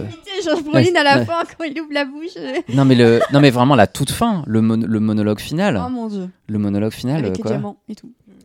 Parce que vraiment du coup, bon, moi, parce que pourtant je l'ai revu hier, mais. Bah euh, à la fin, à la fin, euh, c'est pas, on n'a pas cette ambiguïté de l'oubli. À la fin, on a la culpabilité euh, catholique, c'est-à-dire qu'il envoie une lettre en disant j'ai appris des trucs, faut que je me casse, on peut pas être ensemble, machin et tout, et il se barre comme ça. Et il se réenferme, voilà, il se réenferme, oui, euh, il se réenferme. Et donc, Et, et il offre à Elisabeth Olsen le jouet qu'il devait lui offrir. euh, oui, Que une nana avec des ailes Oui. d'ange lui, lui vend euh, 5 dollars, euh, genre en mode gros gros clin d'œil au Spike Lee, mais c'est hyper vulgaire quoi. c'est ça, c'est vulgaire en fait. On n'arrive pas du pas tout à, on n'arrive pas du tout à trouver le, le- le- disons le, le curseur euh, que, que l'on voulait sur toutes ces réflexions là, sur le, le péché, la culpabilité, la rédemption, etc., qui sont des, qui sont très présentes dans, dans tout ce, ce discours catholique qui, euh, qui apparaît quelque part vite fait à deux trois ans dans le film. Mais sur cette fin, quelle horreur Mais quelle horreur J'ai cru que parce que pendant tout le film, je me suis dit bon, en vrai, est-ce qu'ils ont osé garder une fin aussi abusée et aussi ambiguë? Et en fait, non. Mais- mais vraiment, mais- sont pas dans l'ambiguïté. hein. Ben oui, mais, mais, on- mais le, le film est indépendant, tu vois. Je me suis dit peut-être qu'il y a moyen, tu vois, qu'il fasse un truc et tout. Il y a des trucs noirs qui arrivent de temps en temps. Enfin, dire, Seven existe. Seven existe, a été fait longtemps avant. Oui, mais c'est David Fincher. euh, Oui, et il a été fait par accident C'était son que. deuxième film. Hein. Oui, oui, parce qu'en fait, mais pour le coup, c'est arrivé par accident. C'est vrai, je me suis Oui, qu'ils ont, accident. ils ont envoyé le mauvais script euh, à Brad Pitt euh, et après ils ont fait non non c'est pas celle-ci c'était pas la version finale et tout en fait non en vrai il y a un happy end et tout et il a fait non c'est mort je le tourne que si c'est cette fin là D'accord, ok, ouais. oui c'est vrai ouais, ouais, C'est vrai. incroyable. Ouais, ouais. c'est ça et après ils ont fait ah ça a bien marché on va faire Eight un film de surnaturel avec Morgan Freeman euh, qui reste un flic et et je vous jure que c'est vrai je vous jure que c'est vrai donc tout ça pour dire que Hollywood ne devrait pas faire de films tout court ni de remake euh, arrêtez en fait juste euh, Tu es Hollywood. on ferme Hollywood. arrête. Ouais, c'est ça, exactement. non, vraiment, c'est terrible, quoi. C'est- terrible. Mais si vous êtes intéressé par l'écriture, enchaînez les trois et voyez vraiment la différence de choix, de comment. Comment est-ce qu'on révèle une information Comment est-ce qu'on fait passer un personnage d'un point A à un point B Et voyez en fait tout ce qui fonctionne, tout ce qui fonctionne pas. C'est une leçon, euh, c'est une masterclass. Et un des rares trucs que j'ai trouvé intéressant dans le Spike Lee, c'est la question de l'inceste. Parce que euh, là, en l'occurrence, ce n'est plus une relation entre un frère et, euh, sa sœur, c'est entre le père et ses enfants. C'est assez subtil parce que on voit dans la fameuse scène de, massacre, justement, qui est très gratuite, hein, ça par contre, où on la voit, euh, que son père arrive dans la pièce, on la voit commencer à se déshabiller, et en fait, non, il la tue. Et on voit que euh, son, fils, justement, donc euh, Charlton Copley, en fait, il commence à enlever sa ceinture avant de se faire tirer. Et ça, à la limite, sur la, la notion d'emprise de l'inceste, où le père condamne à la tragédie toute sa famille, je trouve qu'il y a potentiellement quelque chose d'intéressant dedans, et qui montre aussi un peu l'emprise systémique dont a aussi été victime le méchant. Et je trouve que ça peut lui ajouter une couche supplémentaire, tu vois. Mais c'est tellement mal exploité. Il manque une grosse scène, en fait, où tu, tu, tu peux exploiter ça. Mais c'est un des rares trucs où je me suis dit, effectivement, euh, c'est pas idiot d'avoir tenté de changer ça. Et euh, je pense que le film est assez nul pour que quand il y a une idée qui aurait pu être bonne, qui est pas totalement aboutie, mais qui avait l'idée, ça, ça peut être intéressant. Et puis bah, tu as aussi la, la notion du fait que bah, la, la jeune fille se, pro- se prend aussi beaucoup de slut shaming. J'ai quand même bien aimé le fait qu'il garde ça et qu'elle en morfle vraiment, même si le délire autour de sa culotte qui est pourtant très propre et très normal, j'ai pas compris en quoi c'était humiliant. Après, bon, j'ai envie de dire que parfois, le, le slut shaming, il n'y a pas de raison, c'est juste que tu veux humilier quelqu'un. Donc ce nonsense, euh, finalement, reste euh, censé pour du slut shaming. Donc j'ai quand même bien aimé le fait que le personnage de la sœur reste quand même très... euh, et peut-être plus victime ici que dans le, le parc Chan-wook, mais qu'on on insiste quand même sur la dimension que c'est une victime collatérale de tout ça. Oui, euh, c'est vrai que tu avais mentionné qu'il y avait Thanos et Scarlet Witch dans le film, mais il y a aussi Mantis, puisqu'il y a Paul Ouais, Clémentif qui, Qui fait- meurt qui, comme une coup, bonne euh, merde, hein, qui est pas, euh, qui est du coup la version euh, ben, meuf du, du garde de corps de, de... qui est vraiment là pour faire token euh, asiatique, honnêtement. hein. Ouais, et puis la façon dont elle est objectifiée, il y a cette scène où elle se balade en petite tenue machin, Ouais, c'est gratos de c'est ouf. hyper gratos. J'ai j'ai fait, à un moment, j'ai fait, mais, mais pour, pourquoi, tu vois Enfin, Ça, pour le coup, euh, comme je disais, j'ai- j'aime immensément Spike Lee, mais s'il y a bien un truc que je peux reconnaître, c'est que Spike Lee. Alors maintenant, ça s'améliore, mais en général, la représentation des femmes dans son cinéma, c'est quand même vraiment un gros problème. Parfois très compliqué. Ouais, et, et pff, du coup, c'est pour ça que moi, pour le coup, dans le box, ça m'a pas plus choqué que ça. C'était en mode, oui, bon, pff, Spike Lee qui objectifie des meufs, non, et puis bon, moi, très bien. après, mon regard lubrique ne s'offusquera jamais de nudité gratos, quelle qu'elle soit, tu vois. C'est juste que là, quand même, tu vois, je me suis dit, mais pourquoi elle se balade spécifiquement en, en- en lingerie euh, transparente, tu vois je sais- Qu'est-ce qui justifie pourquoi ces trucs? Parce que t'as pas non plus d'implication sur leur relation qui soit plus amant que ça. Euh, donc en fait, ça, Surtout que c'est un plan, c'est le plan auquel je pense, c'est un plan genre de derrière, un peu de loin, on la voit marcher ça, et tout, ils sont tous les deux. On aurait pu avoir le plan de l'autre côté juste pour pas voir son cul, mais non, non. euh, Oui, que, oui, oui. Oui, bon, certes. C'est de la lingerie euh, très fine, donc euh, c'est juste que. Mais lui aussi il sort. Enfin, c'est parce qu'il enlève sa chemise parce que tu vois qu'il est du coup qu'il a la, blessure en fait justement euh, pro- pro- provoquée. Mais euh, ouais, c'est ça. C'est il y, a- un truc euh, tellement gratos là-dedans. Tu fais waouh. Ouais, bah vulgaire, ça rejoint un peu la vulgarité euh, ouais, que t'énonçais avant. Mais pour en revenir à ce que tu disais, Océane, sur le changement de fin intéressant, enfin, pas, pas, hum, enfin sur le, truc intéressant à apporter, c'est-à-dire que c'est marrant parce qu'en fait, je, je suis d'a- d'accord avec toi sans l'être. Enfin, c'est-à-dire que dans, dans l'absolu, je trouve que le thème est intéressant. Par contre, en termes, euh, si je le prends comme un remake du truc de Park Chan-wook, je trouve que c'est une idée lamentable parce que. hum, mais du coup, en- techniquement, c'est toi qui as raison, parce qu'il ne faut pas réfléchir par rapport au, au truc original, mais parce que euh, dans le Park Chan-wook, bah, comme je le disais, ce qui est intéressant, c'est qu'on a ce, ce côté ambigu de tous les personnages, et du coup, l'ant- l'antagoniste est aussi responsable de la mort de sa sœur, et du coup, on, on se demande à quel point il est légitime à vouloir se venger. Enfin bref, ça ajoute une dose de, de- de complexité euh, scénaristique et morale qui est là. Alors que là, pour le coup, dans, dans le Spike Lee, T'es Bah, y a- plus, t'es plus de- du côté du méchant. en ouais, c'est hein. ça, finalement, t'es en mode. aussi est euh, victime bro, d'inceste, euh, il a vu sa sœur disparaître à cause de ça.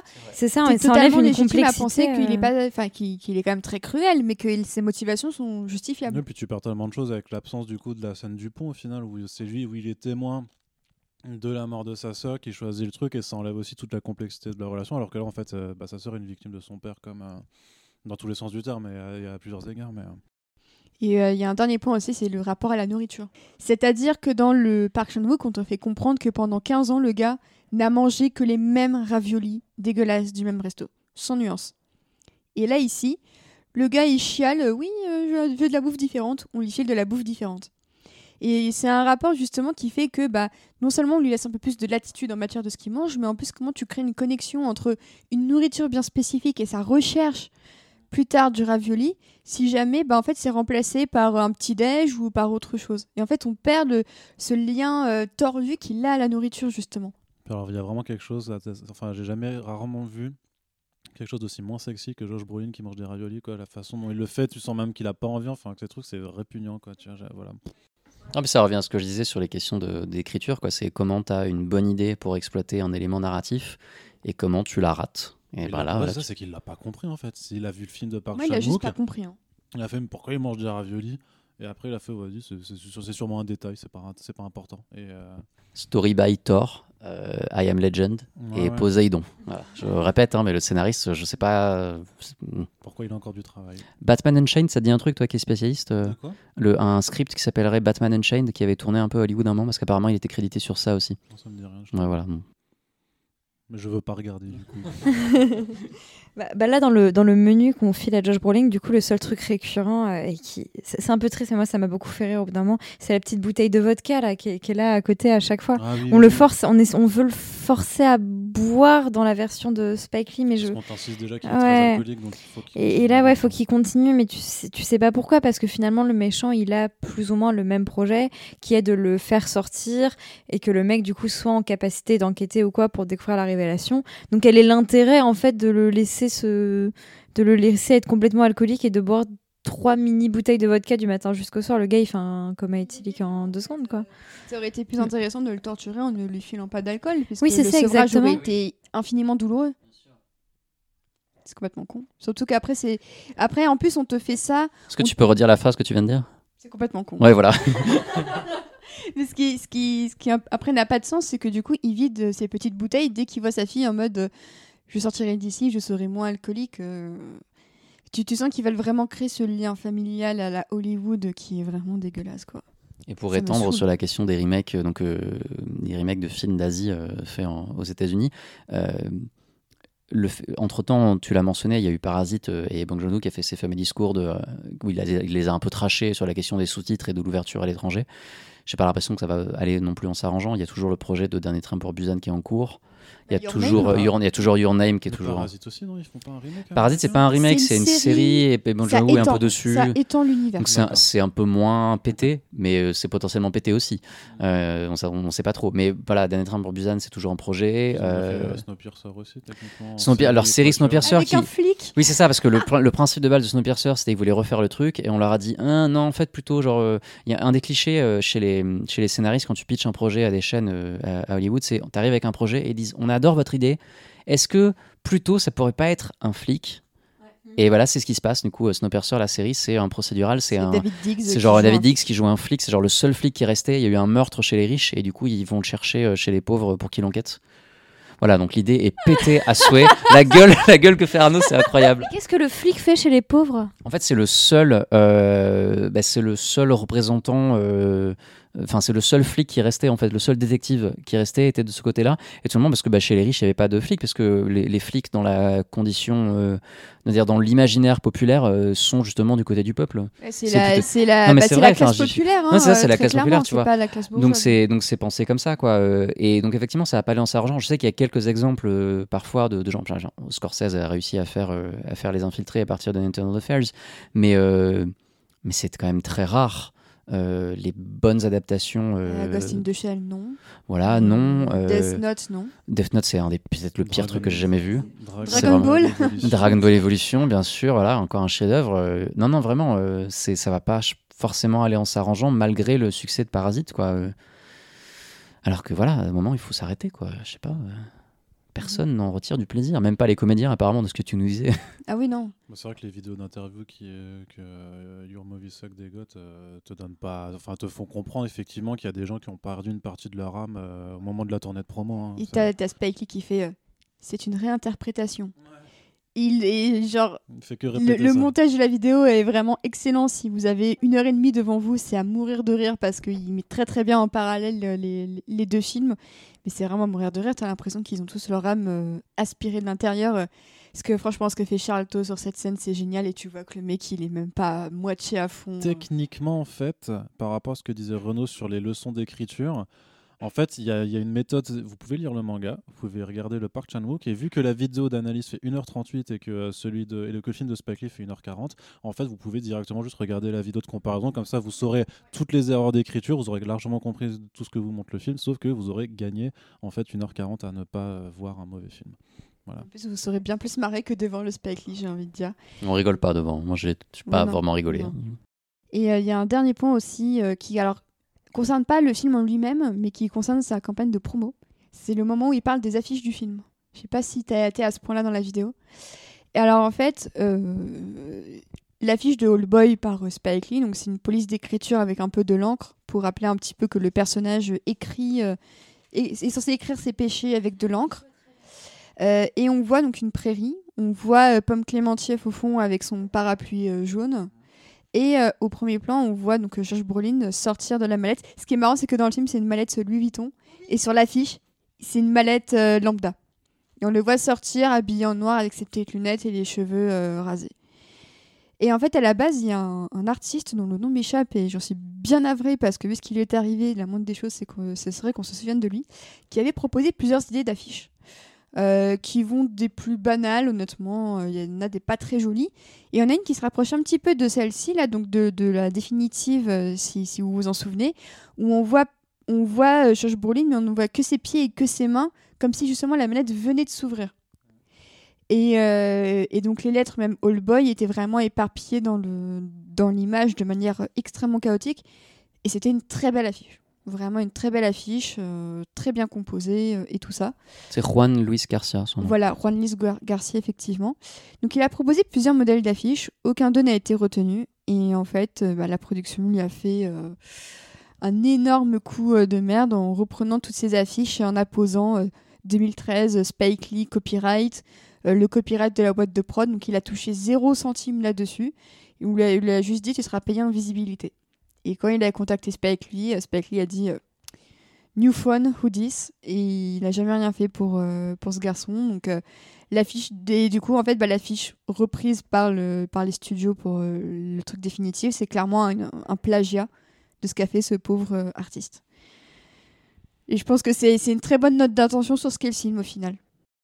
Après, voilà, euh, si vous voulez passer un mauvais moment et vous dire, tiens, qu'est-ce que ça fait d'être enfermé pendant 15 ans, de souffrir, d'avoir envie de se venger et tout, euh, bah oui, voilà, vous voyez-le. Du coup, vous allez avoir envie de vous venger vous aussi, mais bon. euh, Imagine, tu passes 15 ans Mm. enfermé à regarder le Spike Lee en boucle sur ta télé. mhm. tu penses que c'est ça la vraie vie, en mangeant tout le temps les mêmes, les mêmes raviolis? Non, non, bah non, tu, Ah oui, tu- changes, justement. C'est Mhm. c'est Alors, la nuance. là, la, la nourriture, elle change, mais le goût, c'est toujours le goût des raviolis. Oh my god.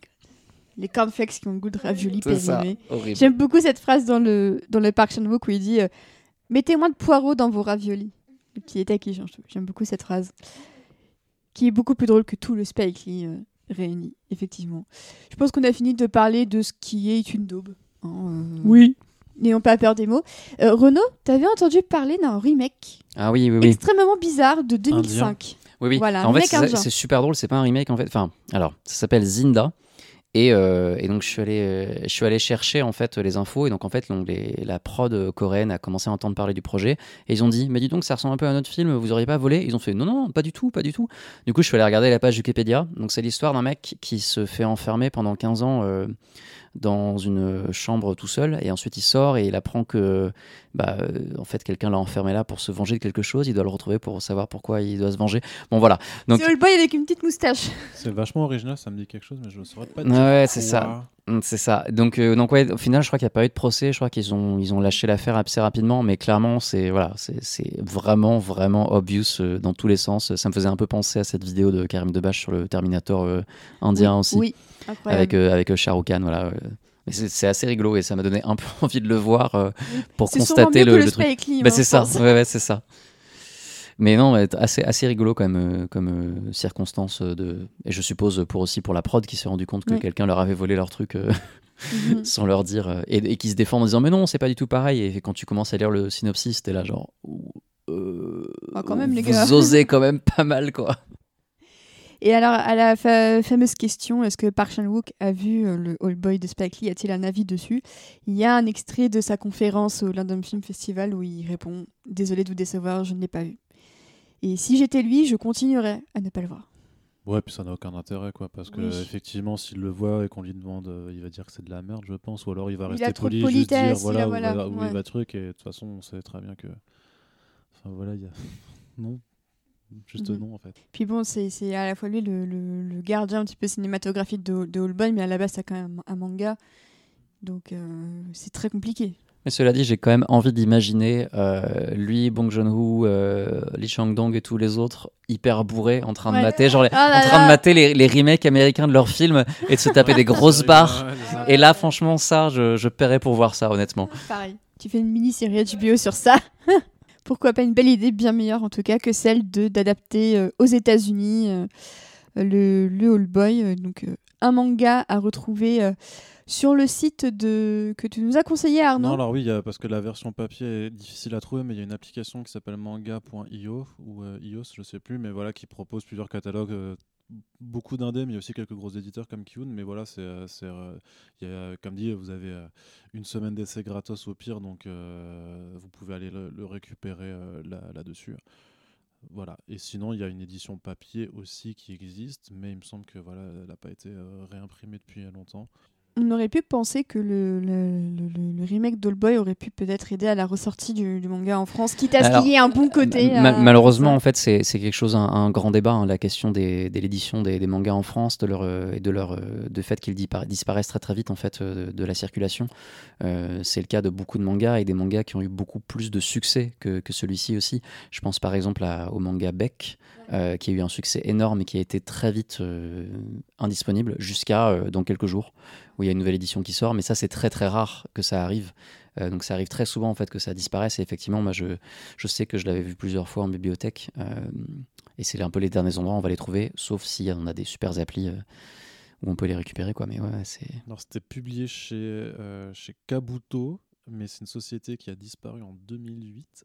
J'arrive pas à savoir si ça a été repris. L'équivalent de quoi. euh, pour les comics. Ouais, c'est ça. C'est euh, ouais, donc c'est un parcours relativement, relativement compliqué. Quoi. Donc après, question de droit et tout, genre on peut les réimprimer si ça a fermé. Enfin, c'est toujours un bordel pas possible. Effectivement. Est-ce que vous aviez un dernier mot à ajouter sur euh, le manga ou l'un des, des deux films avant que l'on ne se quitte? voyez pas le Spacely et regardez tous les films de Park Chan-wook parce que vraiment. Oui, alors un truc qu'on n'a pas dit. en fait, si, du coup, j'ai un truc à rajouter. On est passé de non, pas grand chose. Euh, Boy, il est, il est, il est il est génial tout seul, mais je le trouve aussi très intéressant au sein de la, de la trilogie de la Vengeance, qui est euh, une une trilogie. euh, Enfin, les trois, les films ne se suivent pas. Je sais pas comment on appelle ça, les trilogies comme ça. Et voilà, merci. Une trilogie thématique qui réfléchit à, plusieurs moyens de, mettre en scène la vengeance. Donc, euh, Sympathy for, for Mr. Vengeance, c'est plutôt une, une sorte de d'escalade, d'escalade de, de, vengeance. Euh, All Boy, c'est vraiment, c'est très centré, quoi. C'est la vengeance entre entre deux personnes et et, et, voilà. et le, le troisième est, est, est un peu plus imparfait en soi, mais mais tellement passionnant à plein d'égards sur, euh, sur un groupe contre une personne. Euh, et donc. Euh, et donc voilà, et, et All Boy, juste au sein de cette question thématique de, de, la vengeance, est, tout à fait, est tout à fait fascinant. Donc voilà, tant qu'à regarder All Boy de Park Chan-wook, vu que tous les films de Park Chan-wook sont des chefs-d'œuvre, et je maintiens cette phrase, et bien en tant qu'à faire, regarder la trilogie est vraiment très intéressant aussi. Oui, sachant qu'il y en a un quatrième euh, qui est en projet, en tout cas dans ses, dans ses projets. En fait, il a plusieurs trucs qui sont annoncés, c'est assez difficile à suivre, parce que le projet immédiat, c'est un long métrage qui s'appelle Decision to Leave, Ouais, qui serait un mélodrame. Un mélodrame qui est sur un déjà en couple, je crois, c'est ça il est, Ouais. il est tourné déjà. Ouais. Euh, mais, euh, mais effectivement, il, dans, parmi ses projets, il, il a déjà effectivement pensé à. Et c'est adapté d'un truc d'ailleurs, son prochain. j'ai vu. Vu. le truc s'appelle The Axe de Donald E. Westlake, Mhm. apparemment. Donc euh, il en a pas fini avec la vengeance quand même. C'est cool. Et du coup, juste pour euh, finir sur le manga, c'est chez Naban Édition maintenant qu'il est publié, euh, qu'il a été publié. Quoi. Donc, quand l'édition en repris, quatre, euh, c'est donc le- L'édition en 4 tomes, en fait, c'est la toute dernière, c'est celle de Naban, euh, que vous pouvez retrouver du coup en version numérique aussi. Donc merci euh, à vous trois d'être venus parler de All Boy, c'était vraiment passionnant. Euh, Juliette et Renan, on vous retrouve sur Cinématrack et votre dernier podcast en date c'était sur Dune, c'est bien ça? Absolument. Et Georges euh, de la ouais. Jungle et Oh. Jason Momoa et des exactement. trucs comme ça, c'est ça? J'ai bien compris. Et Arnaud te retrouve notamment sur First Print et c'est quoi votre dernier épisode sorti au moment où on se parle on en a sorti 5 depuis que tu as commencé l'enregistrement. Moi je crois que je sais parce que je les ai écoutés hier. Je les ai Non, écoutés les hier. derniers qu'on a fait, c'était des revues euh, juste de, de sorties euh, comics, mais là, on a des, euh, des interviews avec un dessinateur qui, euh, justement, en plus vous qui aimez le cinéma, on a une interview qui, euh, de deux heures avec euh, un dessinateur qui s'appelle Améziane, qui a fait un roman graphique qui est littéralement bah, la biographie illustrée de Martin Scorsese, donc c'est mortel, ça parle cinoche, ça parle BD, et c'est hyper bien, donc ça arrivera euh, très, ça arrive très prochainement, sera peut-être déjà en ligne quand, euh, quand ce euh, Lemon euh, sera aussi euh, diffusé. Mais voilà, n'hésitez pas à y jeter une oreille. Très bien. Et bien écoutez, euh, sur ces belles paroles, on va se quitter. Si vous avez aimé ce podcast, euh, n'hésitez pas à écouter les autres. On a déjà parlé de Park Chan-wook dans le podcast puisqu'on avait discuté de Mademoiselle, l'adaptation du roman Fingersmith, Go Lesbians. On peut dire ça comme ça, hein, n'est-ce pas Renaud? Oui, oui, excellent film, incroyable. Très bon. Quand il avait présenté à Paris, il avait vu, il je suis désolé de vous dire ça, mais en fait mon film c'est une histoire d'amour, voilà. euh, mais il y aura quand même un peu de sang, soyez rassurés et tout. euh.